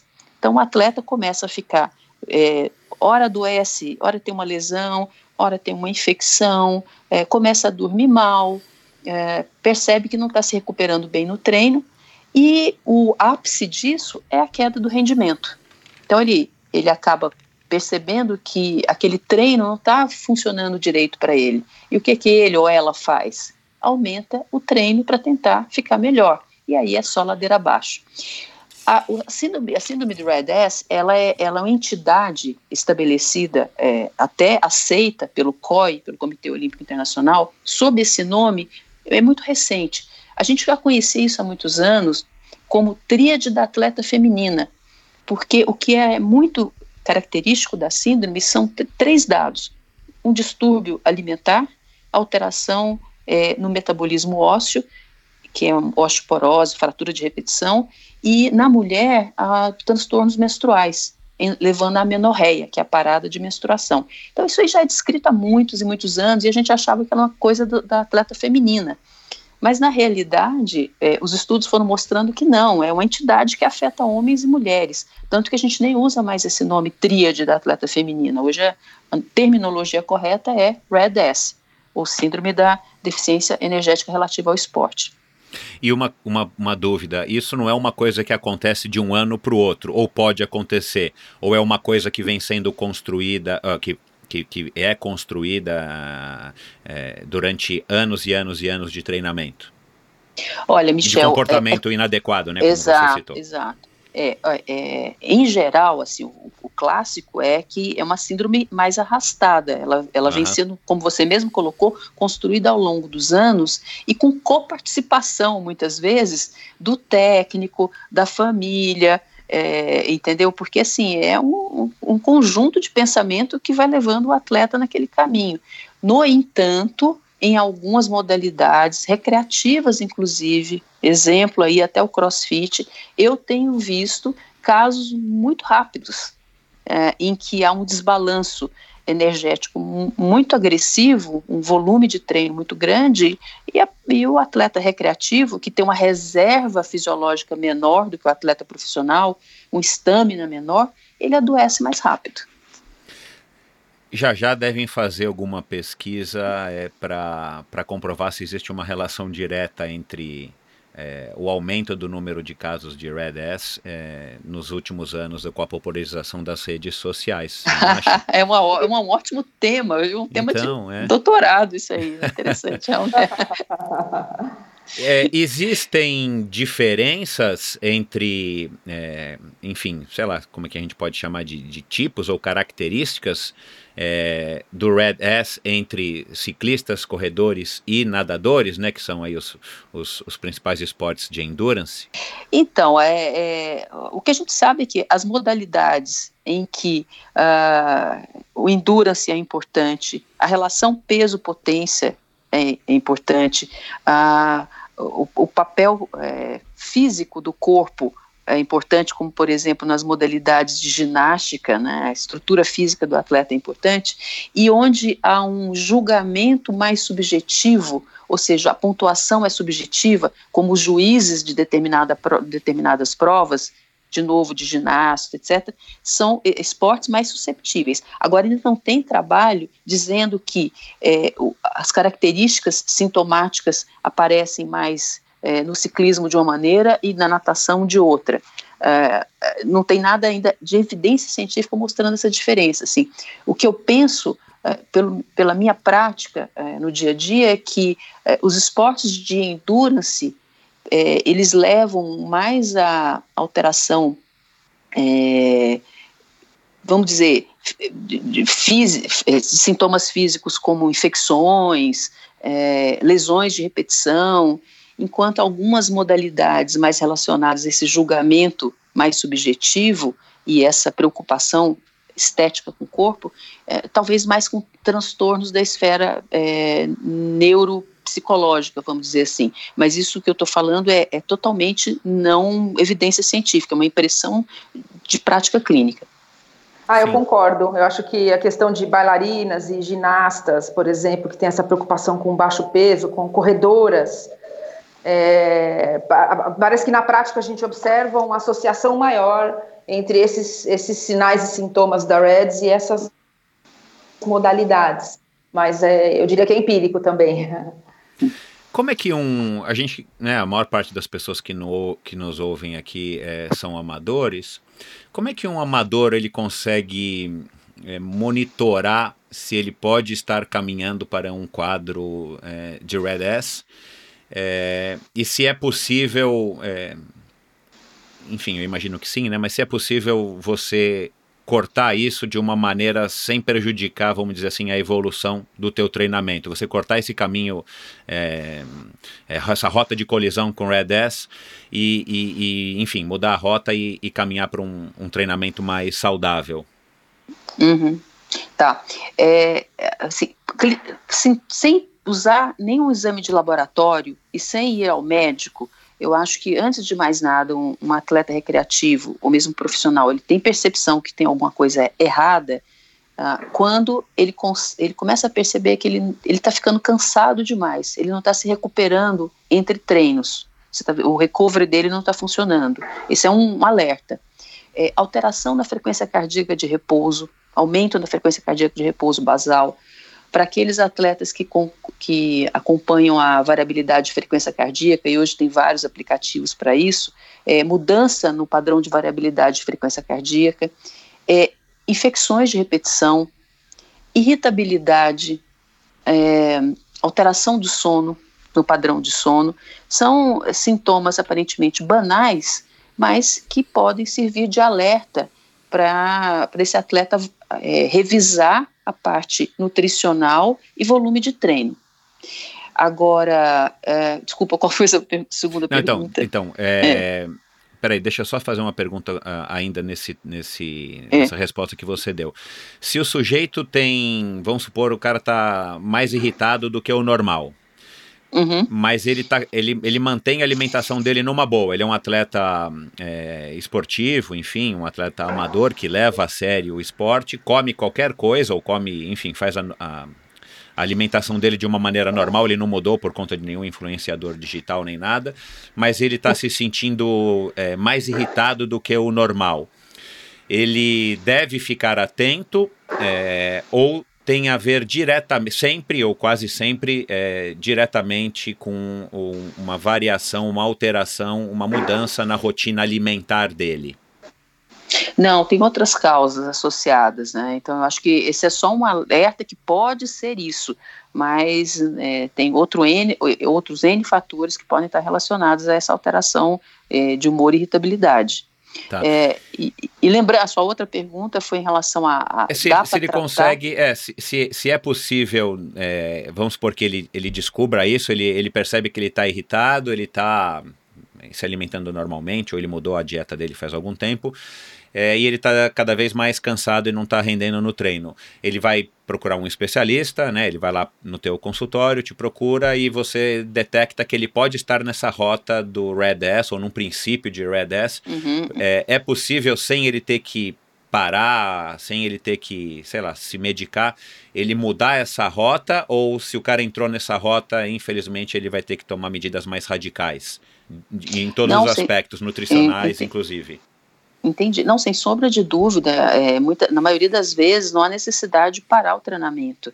Tanto que, uh, de novo, existe um, um organograma que a gente segue do Comitê Olímpico Internacional é, que classifica, a, a, vamos dizer assim, a gravidade do Red S e dependendo de onde ah. a, a, gente coloca o atleta, ele fica só em estado de alerta, ele diminui o volume de treinamento, é, é, ele aumenta a ingesta calórica em X calorias por dia, ou em algumas situações que ele entra naquele quadro vermelho que a gente chama, sai de treino, sai de competição. Existe esse treino, esse extremo realmente em que a gente tem que tirar o atleta da, de prova. Uh, agora, é, uma vez pensado nesse, uma vez, uma vez o atleta, o próprio técnico, pensa, ao pensar esse diagnóstico, nós, profissionais de saúde, temos ferramentas mais objetivas, é, inclusive a gente tem até um, uma fórmula matemática em que a gente utiliza é, a massa magra dessa pessoa e correlaciona isso com a ingesta e o gasto energético, e existe um número já pré-estabelecido que é de 30 quilocalorias por uh, massa magra de ingesta por dia, mínima necessária para esse atleta uh, se manter uh, treinando e funcion tendo funcionamento das suas funções fisiológicas. Se ele está abaixo dessa nota de corte, dessas 30 quilocalorias é, por é, massa magra, aí realmente existe um risco, isso tem que ser mudado. Ah, posso complementar? Claro. uhum. é, eu acho que foi legal a, a, conversar sobre isso. Tem, em determinados momentos ali, ele, ele coloca como critério, um ponto de atenção, a perda rápida de peso que poderia ocorrer, acho que num momento assim, de, de ou de maior é, tempo, ou, ou de quebra de uma dessas variáveis com uma grande intensidade, como a Fernanda citou o crossfit. Mas eles colocam um, um, um número de alerta que é muito interessante, que é até alto, que é de 5 a 10% do seu peso num período de um mês. E, e quando uhum. eu li isso, e, e, liguei agora com o que a Fernanda falou do, dos atletas de crossfit, que ela vê que eles podem quebrar esta, esta homeostase entre comida e, e gasto energético muito rapidamente, isso é um sinal de alerta. E esse é mais ou menos o mesmo critério que a gente usa para determinar risco de desnutrição, grau de desnutrição na nutrição clínica, para paciente com câncer, para paciente com caquexia, para vocês verem como isso é tão violento, essa perda então... abrupta de peso, ela pode ser muito rápida e muito violenta. E claro que isso não acontece para todo mundo, mas poderia acontecer em, em, em determinados casos. Então, isso ele, ele, começa devagar e tem um momento que isso pode ficar realmente muito abrupto. E, então, a gente tem que, tem que observar mesmo esse tipo de coisa. E, e quais seriam o, o, os erros mais comuns é, ou mais fáceis de se cometer para quem está nos ouvindo aqui? Que, que levariam, levam o sujeito a estar tá, tá caminhando aí para o Red S? É, é, são erros nutricionais ou, ou é uma, uma combinação de, enfim, de treino com nutrição? Ou hoje em dia é de fato essa busca por esse, sei lá, esse ideal de desempenho, né, que todo mundo diz no esporte de endurance que menos peso é mais desempenho, né, ou um ideal estético aí pro, pro amador de uma forma mais geral. Quais seriam os, os, os, principais erros ou mais comum? Esse aí eu deixo para Patrícia. Olha, obrigada. É, eu acho que assim, o rompimento rápido dessa homeostase, né? O, a, do, do, treinar muito forte de uma hora para outra e querer comer muito pouco de uma hora para outra para alcançar um resultado muito rápido ou muito além daquilo que, que é esperado para um indivíduo daquele nível, é, já, já, já denota um certo risco. Né? Eu, o que eu percebo é, é que as pessoas são levadas a essas pressões uh, do, do, do mundo esportivo, de um, de um biotipo específico para uma modalidade específica, tem a questão do comer transtornado, porque parte disso ela se sente na obrigação de, de, de ter ou adotar algumas medidas que, rela, que remetem às dietas da moda. Então, de repente, a pessoa para de comer carboidrato à noite. De repente, a pessoa começa a fazer jejum intermitente duas vezes por semana. De repente, a pessoa deixa de comer carne. E tudo bem que o comer carne ele, ele, ele, ele passa por razões ideológicas que são inquestionáveis, né? mas eu percebo que alguns atletas, nessa questão de, além de, de você ter toda a questão ideológica que, que perpassa a decisão de se tornar vegetariano, usa o vegetarianismo também para emagrecer e para ter um peso mais baixo, que é uma consequência natural desse tipo de dieta.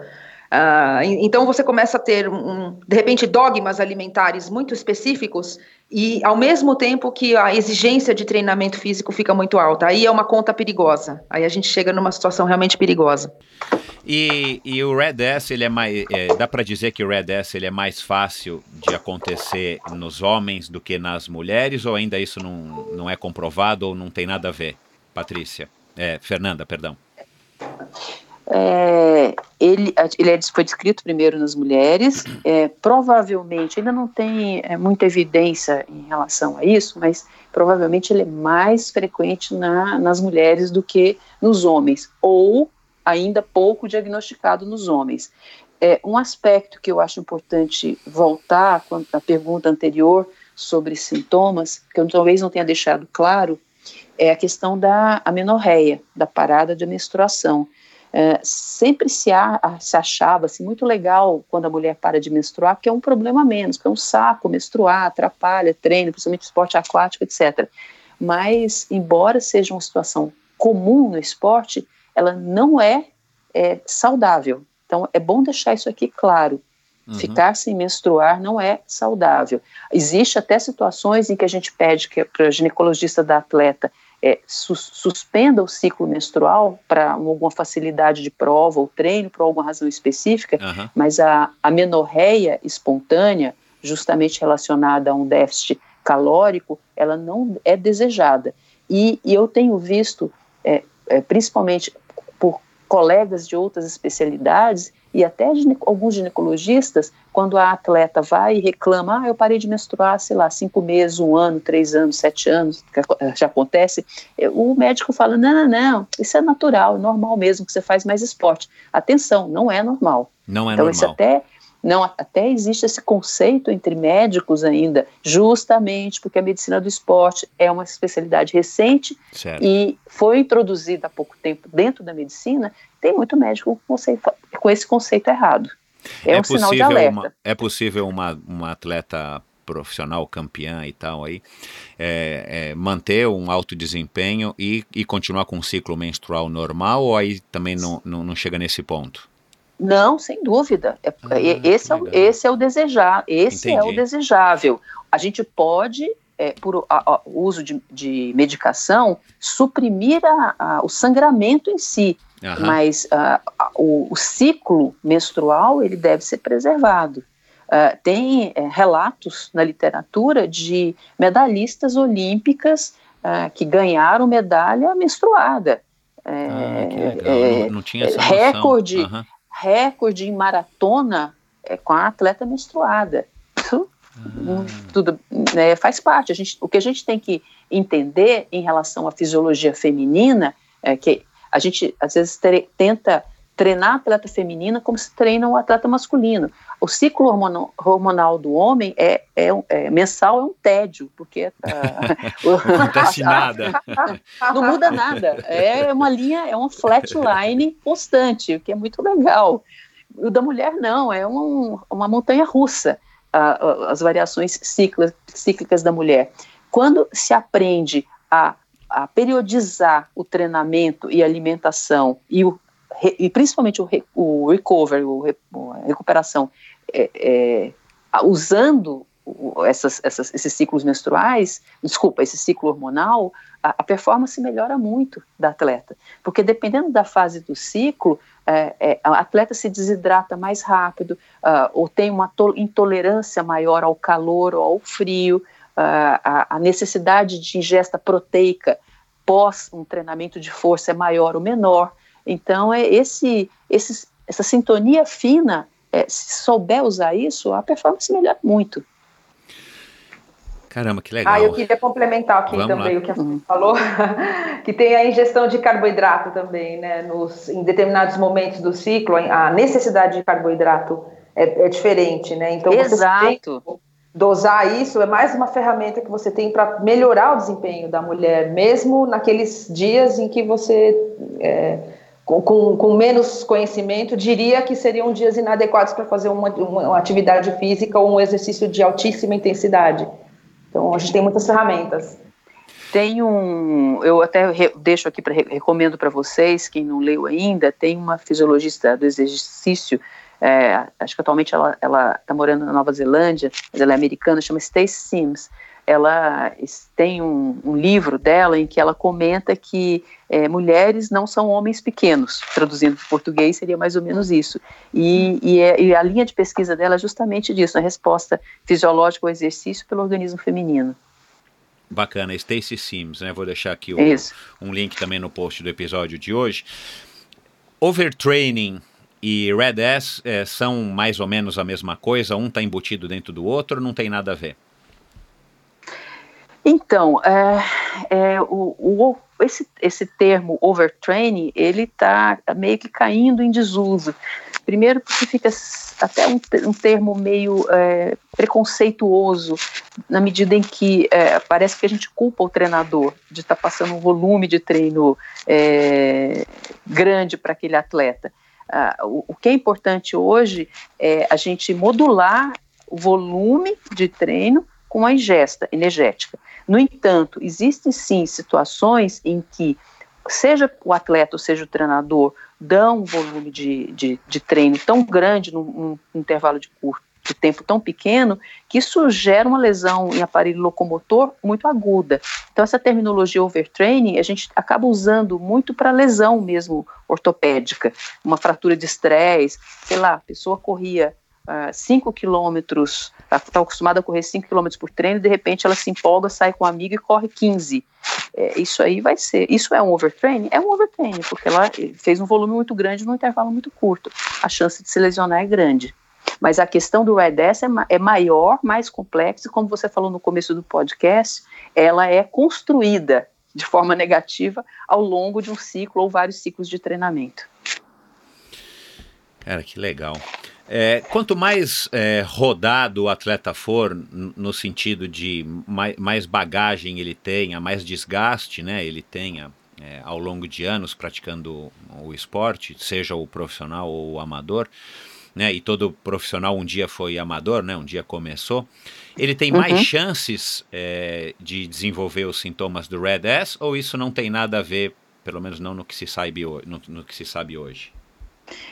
É, eu acho que isso é, é, é relativo, até porque um atleta muito experiente, ele aprende a ler o corpo e ele já passou por outras situações assim de estresse físico e mental. Então pode até ser uma, um, que seja o contrário. Isso eu, eu, vejo muito nos profissionais, à medida que eles vão ficando mais velhos, assim, tem aquela carreira longa que começa na adolescência e já está com seus 30, 30 e poucos anos, principalmente no endurance, que é muito longo, essa pessoa ela vai aprendendo a ler o corpo. E ao contrário, ela começa a, a, a usar mais é, os, os, os sinais e sintomas para se perceber e modular volume de treino. Então, acho que isso não.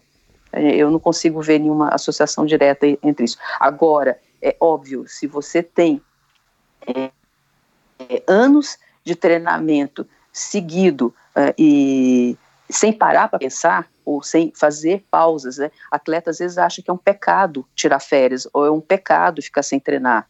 E, aí sim, essa pessoa está sob risco. Entendi. É, Vou colocar aqui a participação da Raíza, né? Quando ela soube que a gente ia gravar, né? É, eu comentei com ela e tal. É, e e, e para quem não sabe, né? A Raíza é uma super mountain biker aí, uma grande é, campeã e uma super promessa. Ela foi diagnosticada, inclusive, pela doutora Fernanda com a síndrome do Red S agora recentemente e ela tem postado e está falando bastante a esse respeito agora nesses, enfim, nessa fase agora que ela, que ela foi diagnosticada. Eu vou colocar aqui um depoimento dela que eu acho muito bacana e, e e eu acho que é um alerta aí para todo mundo que, que nos ouve, para todo mundo que pratica esporte, é, seja ele é, triatlon, ciclismo, natação, corrida, qualquer esporte de endurance, até crossfit. Vamos lá, depois a gente vai comentar um pouco aqui o que ela vai falar. Olá, bem, novamente é um grande prazer estar participando com vocês aqui. E é algo muito novo, né? Que nem você falou. E mesmo que a gente já tenha esse autoconhecimento, vários, vários anos aí pedalando, é muito difícil para um atleta, ainda mais no ano de ciclo olímpico, ter aceitar um pouco ou querer ouvir, né? Até que o corpo não deu uma resposta ao extremo. E foi realmente isso que aconteceu comigo, porque o, a síndrome, né, o REDES, é algo que vem acumulando ao, dos anos. Assim, eu, eu, eu falo que eu estou pagando os erros de muitos anos atrás. E eu vejo muita gente fazendo isso. E, tipo, eu vivencio ao lado de pessoas, de atletas, e eu cometi muitos erros. Eu falava muita e tinha ideologias de alimentação muito errôneas e tipo fazia dietas extremas e isso foi machucando o meu corpo, né?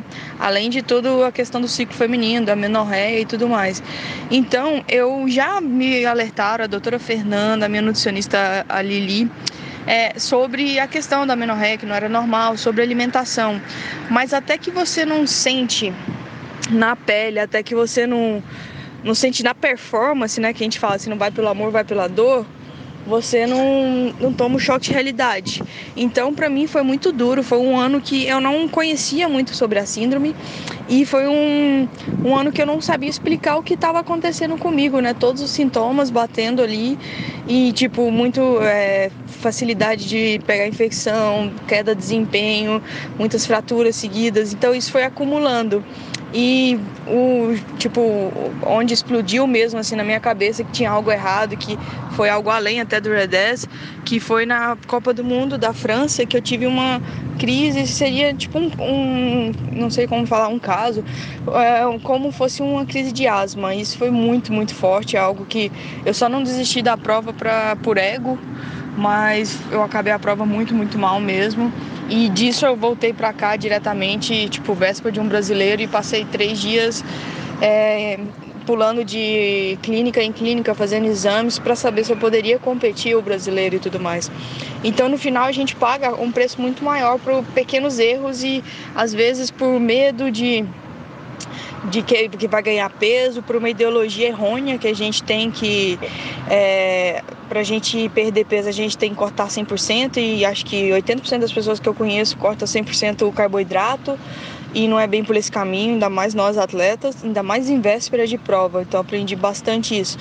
Então tem muito assunto, eu acho que a doutora Fernanda e a nutricionista acompanhando, tem muito que falar sobre isso, eu acho que e eu também, se eu ficar aqui conversando com vocês, a gente vai bater um bom papo. Acho que vai precisar até trazer um cafezinho. Mas eu deixo a dica aí para todo mundo que seja atleta de alto nível, atleta amador, é, não se o seu corpo, ainda mais seja mulher, se o seu corpo, se você parou de ter o ciclo menstrual de forma anormal, não foi por sua vontade, procure um profissional e nunca faça dietas que você vê pela internet, nunca machuque seu corpo desse jeito. Busque um nutricionista é especialista na área de esporte, porque tem que ter toda a periodização, você tem que cuidar bem do seu corpo. Então, acho que essa é a dica. Não adianta querer ser um atleta top de elite se o seu corpo não está saudável. Você paga o preço dessa conta ao longo dos anos e é o que eu estou vivenciando agora em pleno ciclo olímpico. Mas é isso, pessoal. Deixo a dica. Acho que tem muito o que conversar. Eu estou aqui à disposição para trocar ideia com muitas pessoas. Eu gosto muito de abordar esse tipo de assunto. Ser exemplo, acho que para as pessoas que possam ver que é comum, é algo que a gente não, não se falava muito, mas pode estar acontecendo com alguém, né? Então é isso, eu agradeço vocês a oportunidade de estar aqui compartilhando um pouco mais sobre mim e espero que todo mundo aí fique um pouco mais atento nesses sintomas. Meu, essa ah, é uma é uma moça muito bacana essa Raíza, cara, e que bacana que ela resolveu trazer é. isso, enfim, tornar isso público e tudo mais, para que as uhum. pessoas pudessem também aprender com, com uma atleta como ela. Então, uhum. é, ela está que... sendo corajosa, né? Então, corajosa, isso que eu ia falar, está sendo corajosa, muito né? corajosa. É, corajosa. É legal e... demais. E é, um, e é uma pessoa assim, é uma atleta olímpica, né? É uma, acho que um dos melhores mountain bikers que o Brasil já, já viu, e eu acho que ela está tendo um papel social importante. E eu acompanho a, a Raíza, foi um processo para ela perceber. E é engraçado que uh, eu posso dizer isso, não existe nenhum sigilo médico que a Raíza está dizendo já em várias entrevistas, é, os atletas, às vezes, eles ficam surdos para essa informação. A gente, como pois é. médico, é. a gente fala. Eu estou falando isso para ela já há uns bons meses. A, a ginecologista dela também, a Tatiana Pamerdiano, da mesma forma. Mas a, a pessoa tem uma surdez seletiva, o atleta, que até ele como ela chegar no, no, caso dela, né, como uma pessoa muito forte, muito resistente, eh, ela chegou no extremo aí na, na, na, na Copa do Mundo na França, em que aí a ficha dela caiu depois de quase morrer. Exato, só descobre a hora que já está no, é. no, no, nos finalmente, né? Justamente por Exato. conta do aspecto psicológico e também de uma saúde de ferro que um atleta de ponta tem, né? Exato, exatamente, exatamente. Muito legal o depoimento. Aliás, é, talvez esse seja um dos grandes obstáculos para os atletas, atletas profissionais a, assumirem e, e descobrirem é, problemas de, to, de toda sorte, mas é, falando aqui especificamente do Red S porque também há pressões, né? O cara tem um calendário, tem um patrocinador, ele não quer decepcionar, ele mesmo se cobra, aí tem o técnico e, enfim, to, to, toda uma, uma atmosfera, um ambiente que favorece o atleta a estar tá sempre desempenhando cada vez mais, cada vez melhor e, e, e, sempre no seu auge, né? O que é uma coisa que é, você estuda e você aprende, acho que no primeiro ano da faculdade de educação física, que você não consegue estar tá no, no seu auge como, como desempenho físico o tempo todo, aliás, para nada uhum. na vida, né?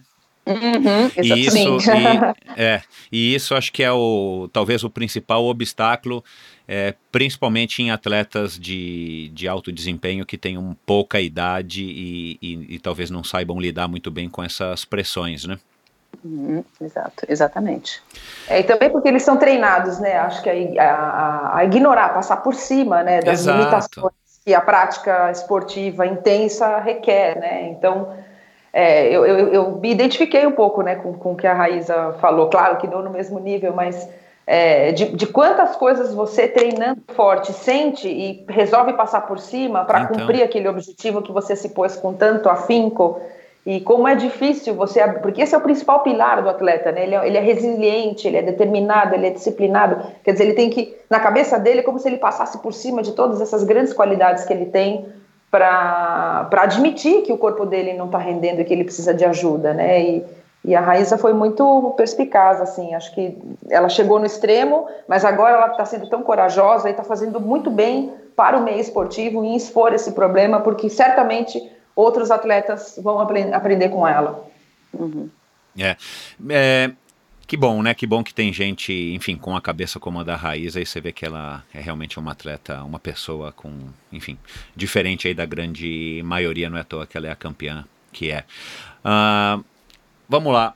Como é que, do ponto de vista fisiológico, É, hoje em dia, com tudo o que se sabe, é, é possível é, um, um, uma pessoa aí, depois dos 40 anos, vamos dizer aqui, para estabelecer um, um, limite, mas à medida que, que a idade vai avançando, é, é possível se manter é, competitivo, claro que não profissionalmente, mas sem causar mais prejuízos ainda à saúde, né? Vamos supor que, né? E, e tem aí alguns atletas, tem alguns ciclistas é, que estão ainda competitivos e profissionais, beirando os 40 anos. Hoje em dia, com o que se sabe, é, é, é possível uh, chegar nos 40, ultrapassar os 40, praticando esporte de maneira competitiva, é, sem estar tá danificando a saúde que vai eventualmente comprometer, é, vamos dizer assim, a, a terceira idade desse indivíduo?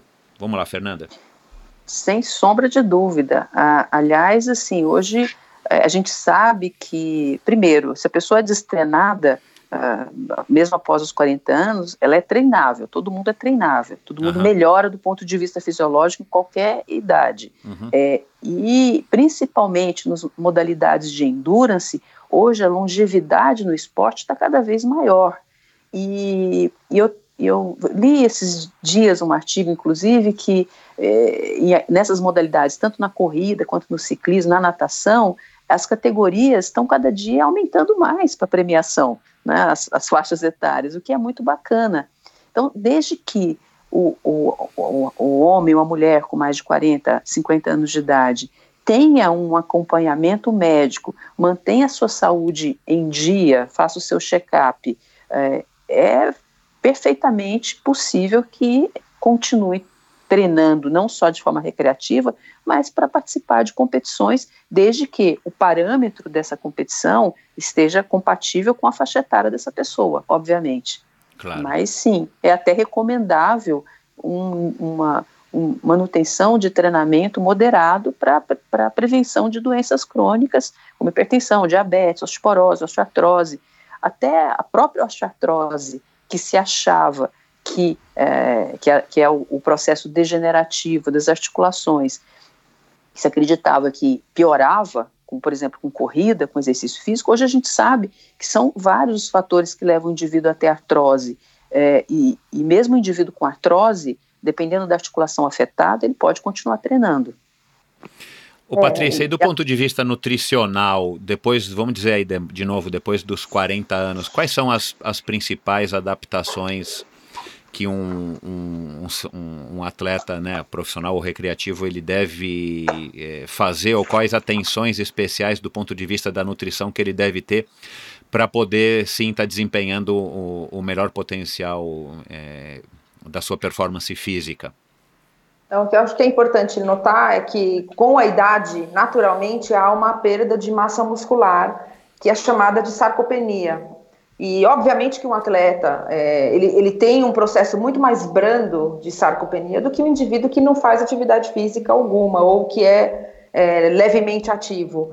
Mas é, um atleta que está vivendo o auge da, das suas condições físicas ali entre os 25 e 35 anos, com 40, 40 e alguns, já vai notar uma certa perda de massa muscular. Ora, esse atleta deveria fazer um acompanhamento nutricional para monitorar a composição corporal.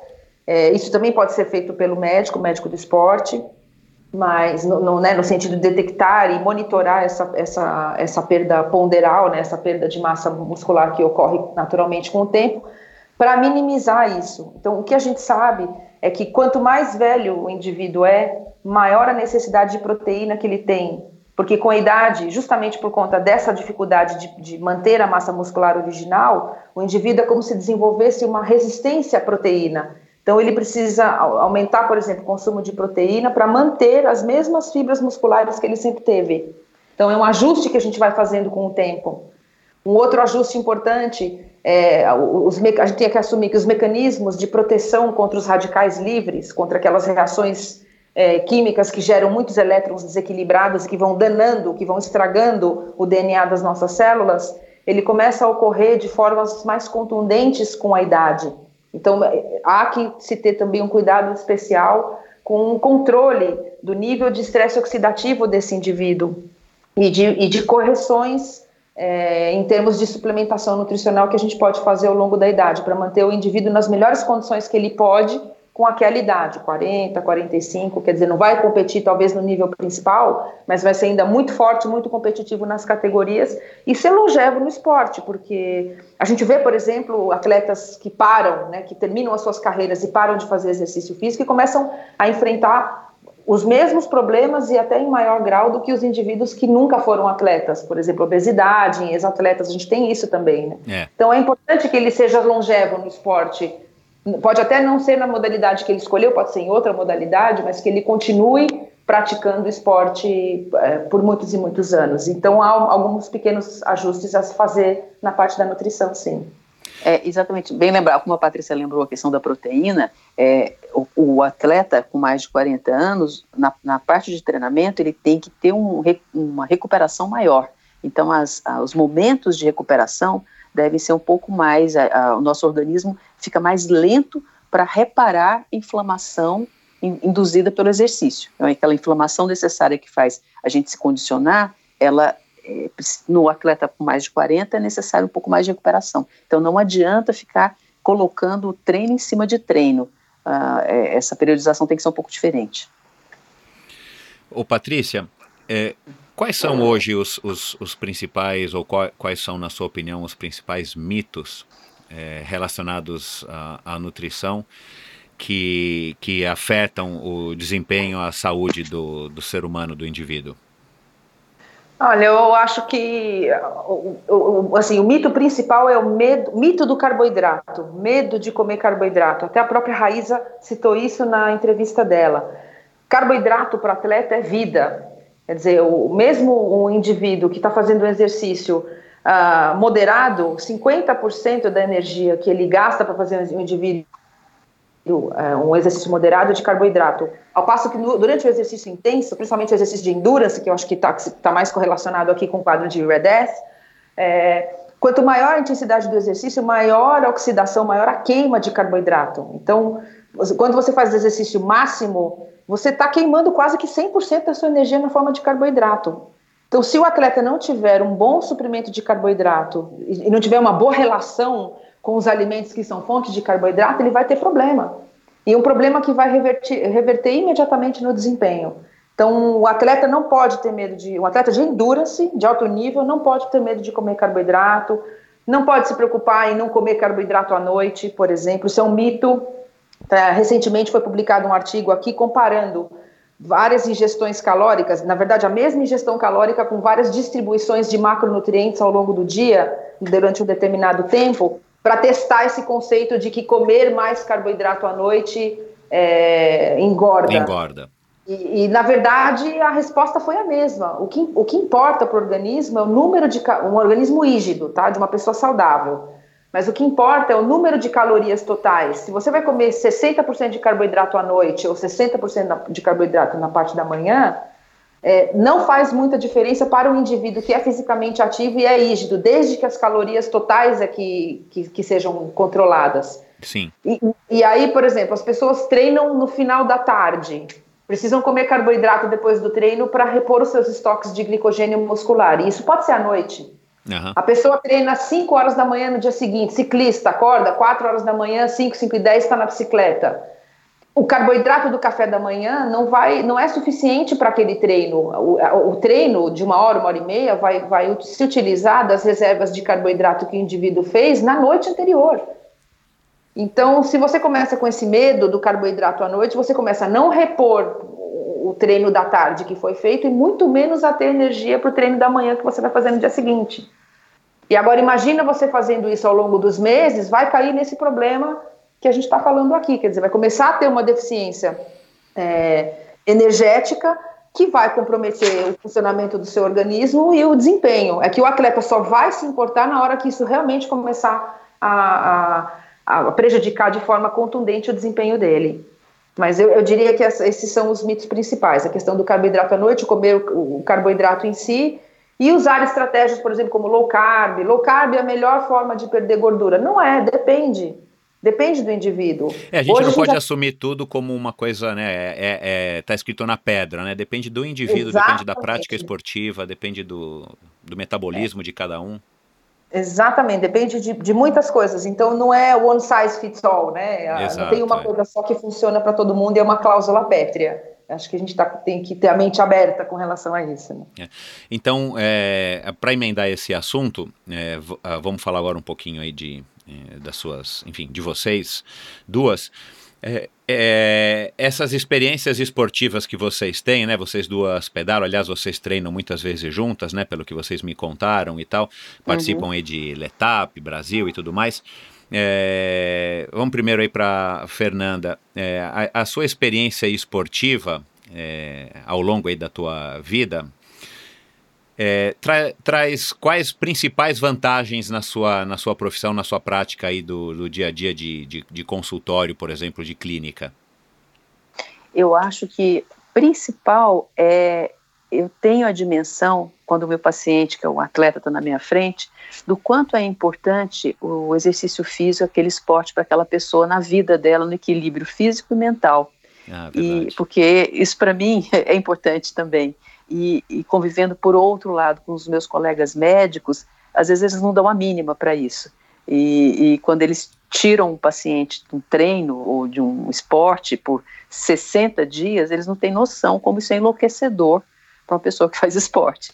Então, talvez acho que a minha maior experiência seja essa. Eu tenho muito respeito pelo que o meu atleta recreativo, recreativo, o profissional, profissional nem se fala, mas o recreativo faz. E eu procuro, quando eu vou tratar essa pessoa e a gente precisa de alguma maneira reduzir volume de treino, respeitar e tentar fazer uma adaptação, né? Modular isso aí de forma que a pessoa não se sinta tão sem chão.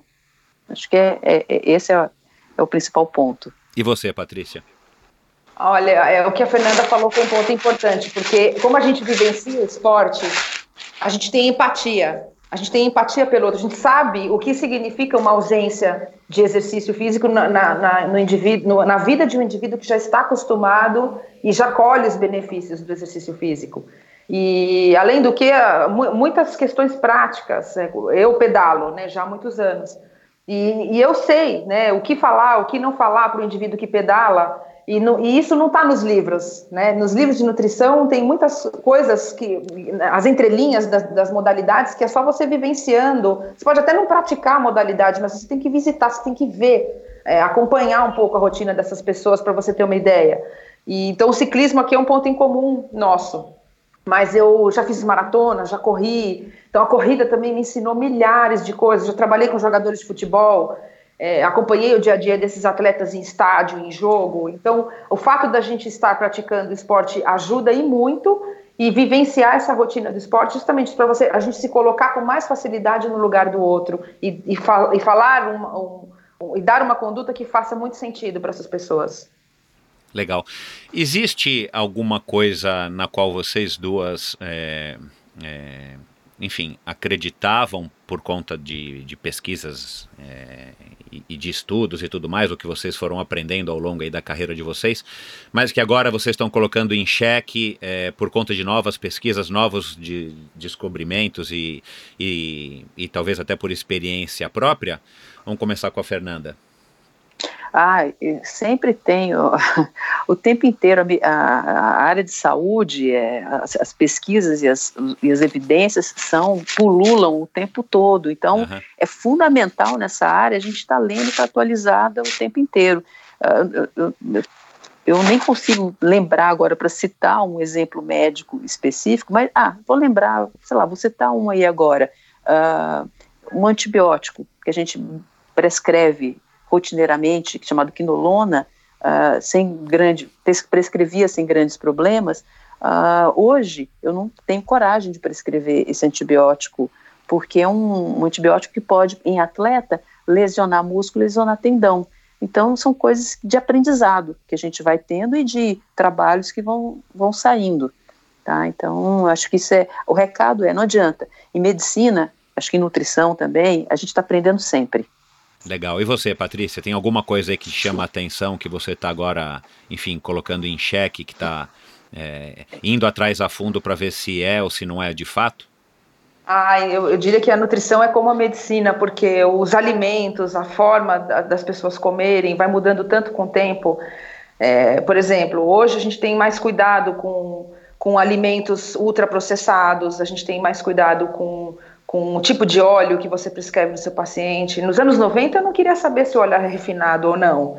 Quer dizer, hoje eu já tenho essa preocupação, porque a gente tem agora mais consciência e mais dados dos malefícios de determinados aditivos alimentares, aditivos químicos. Então, a, o, o, ramo do, do, da, da, alimentação e da nutrição também é muito permeável, é muito, é muito rico, é, é, é, é muito dinâmico. Mas eu queria pontuar aqui uma outra, uma segunda coisa nesses anos de pesquisa, né, é, participando do, do, das pesquisas de obesidade e compulsão alimentar lá na Faculdade de Ciências da, da, da, Saúde Pública da USP, com a professora Fernanda Scaliuzzi, eu aprendi uma coisa. É, hoje, eu já questiono muito a abordagem prescritiva da, dentro da nutrição, a questão da prescrição de uma dieta rígida dentro da nutrição porque nós precisamos, é, e isso foi uma mudança de paradigma muito grande para mim, nós precisamos também instrumentalizar o paciente a seguir as suas sensações de fome e de saciedade.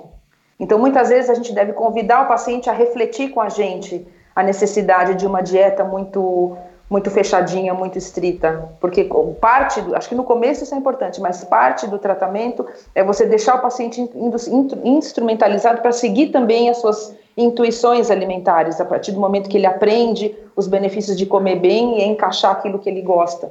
Então, eu diria que isso era uma coisa que eu não via a possibilidade de fazer no passado e que hoje, diante da, das evidências científicas que até eu tive a felicidade de ajudar a produzir, é, já, já tenho um outro olhar sobre isso. Então, tem momentos que eu posso usar o que a gente chama de abordagem não prescritiva. Isso foi uma grande mudança de paradigma para mim. Uau, que legal. É, e o que, que vocês mais gostariam de, de, de ver não acontecer, ou se vocês tivessem uma varinha mágica e vocês pudessem proibir os atletas de fazerem, vamos dizer, o, um erro principal que eles cometem, o que, que seria, Fernanda? Ah, eu acho que é usar doping. Eu acho isso lamentável. É, eu não consigo entender é, o que passa pela cabeça de um atleta ou de um técnico é, utilizar a substância que não pela não, não só pela não pela questão ética, mas pela questão de saúde mesmo. Tem substâncias é. que que se você usa, tudo bem, sua performance vai melhorar, vai. É, que em esporte profissional isso mil, milissegundos faz diferença, mas o custo é muito alto do ponto de vista da saúde, eventualmente, né? Vale a pena? Essa é a, a, a pergunta que eu deixo. e você, Paty?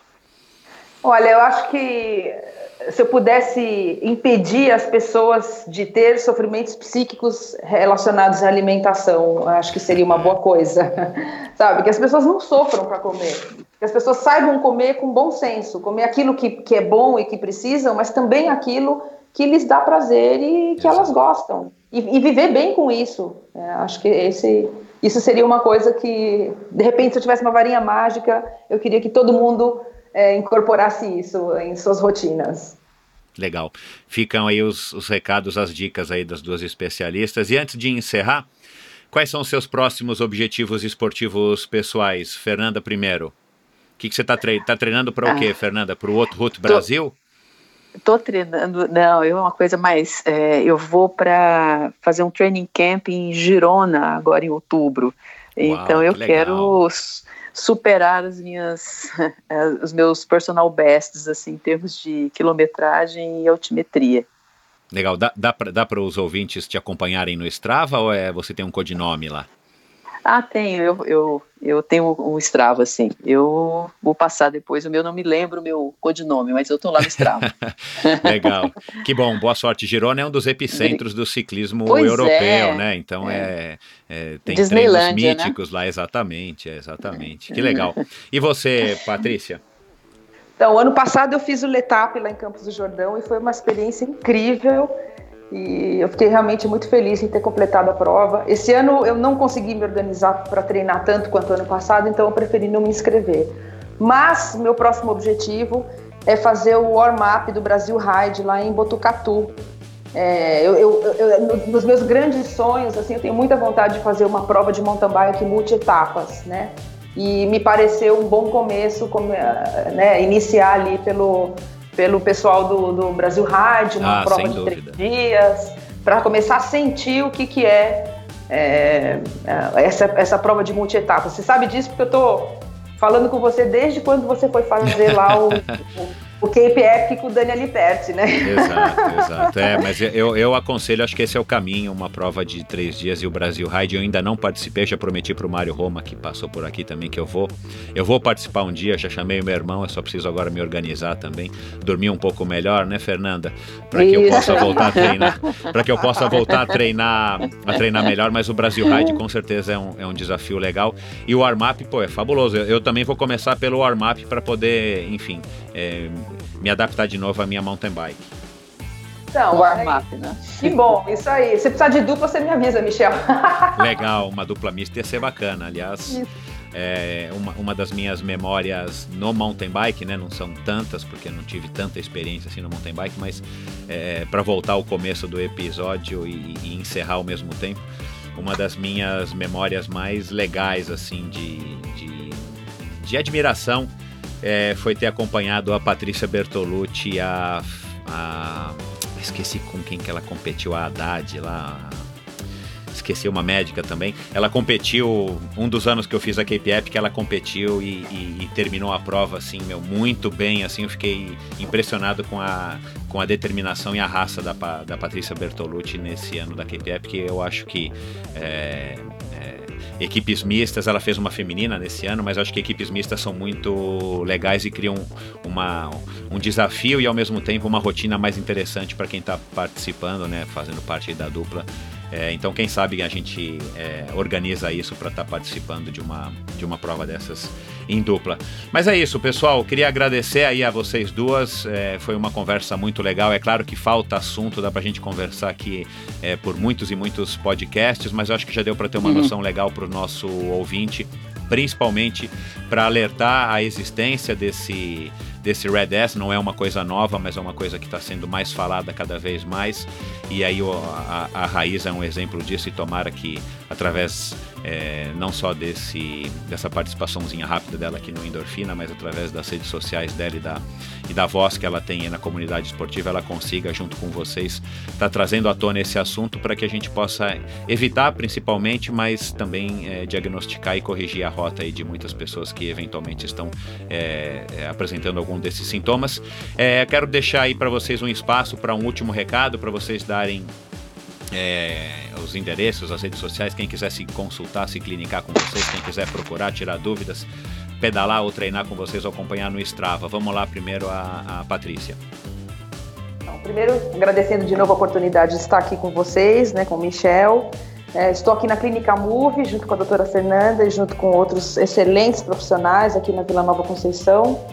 É, o telefone é 3884 4340 e para quem quiser me seguir no Instagram, Juro que meu Instagram não é de blogueira. é o dra.patriciacampos Foi um prazer enorme estar aqui com vocês. Obrigada, Michel. Obrigado, Paty. E Fernanda? Bom, é, é, então nós, nós trabalhamos na, na Clínica Move, eu e a Patrícia, uma, uma, uma clínica em que é, eu sou muito feliz de poder ter ajudado a criar, é uma, uma clínica que fica na Vila Nova Conceição, ali perto do Parque de Ibirapuera, em que a gente foca justamente um trabalho multidisciplinar para o atleta e para aquela pessoa que quer começar a fazer exercício. Uh, o meu e-mail é fernanda@move.med.br, move de M O V E, meu Instagram é fefar lima, é F E F A R Lima. Então é isso aí. Legal. Obrigado às duas. É, um bom dia para vocês. E vamos lá, vamos seguir em frente trabalhando e, e, e tentando ajudar as pessoas a estar tá, é, resolvendo seus problemas de saúde e nutricionais. Pessoal, um beijo para as duas, muito obrigado e até a próxima. Obrigado. Obrigado. Pois é, pessoal, esse foi mais um episódio do Endorfina Podcast. Duas é, profissionais sensacionais, super antenadas, é, assim, atualizadas e à frente aí dessa, desses temas nutrição e medicina do esporte, as super acessíveis aqui no, no Brasil, aqui em São Paulo. Então, se você acha que você está com algum sintoma, se você está com algum desses sintomas do Red S, ou se você está querendo mudar, ou se você mudou a sua nutrição recentemente, seja é, é, por qual motivo, e você fez isso sem orientação, é, fica a dica, procure a, uma, um nutricionista, né? procure a doutora Patrícia, que está aí bem antenada, como eu acabei de falar. É, e se você já está com algum sintoma, procure a doutora Fernanda e principalmente interaja com elas aí nas redes sociais, diga é, para elas se você gostou, quais são suas dúvidas, tirem é, é dúvidas, enfim, interajam com elas nas redes sociais, elas vão adorar é, saber que vocês conheceram é, e gostaram delas através do Endorfina. E é isso. Espero vocês na semana que vem com mais um episódio muito bacana. Aliás, um episódio é, particularmente legal com um atleta amador que teve uma grande transformação na vida através do esporte. É um cara gente da gente, um cara que vocês com certeza vão gostar de ouvir e muitos de vocês vão se é, é, correlacionar com a história dele. Então espero vocês na semana que vem para mais um episódio fabuloso do Endorfina Podcast. Valeu!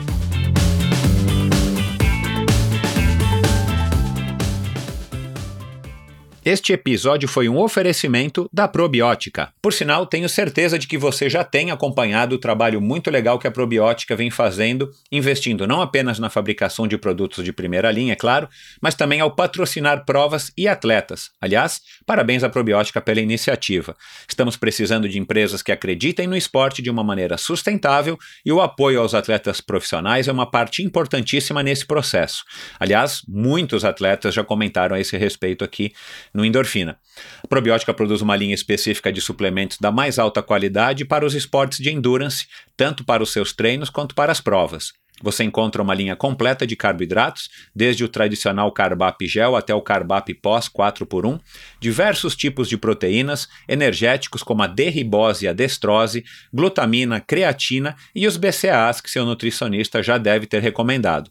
Estes produtos e toda a extensa e completa linha de suplementos da probiótica você encontra na Quality Nutrition. Apenas uma loja com experiência, conhecimento e excelência da Quality Nutrition é capaz de oferecer a variedade e o atendimento que você procura.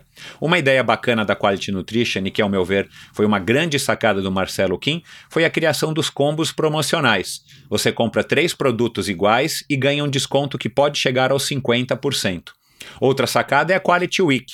Em toda a última semana do mês, cerca de 80 produtos nacionais e importados entram em promoção, com descontos que também podem chegar aos 50%.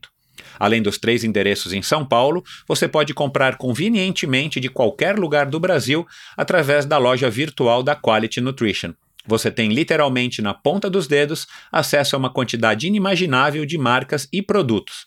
Acesse qualitynutritionloja.com.br e faça suas compras hoje mesmo. A Probiótica é patrocinadora oficial do circuito Ironman Brasil e 3-Day Series 2019 probiotica.com.br. Acesse o site agora mesmo e conheça a linha completa de produtos da Probiótica. No Instagram, Probiótica Oficial e Quality Nutrition Loja. Siga os perfis e fique por dentro das últimas novidades dessas duas marcas.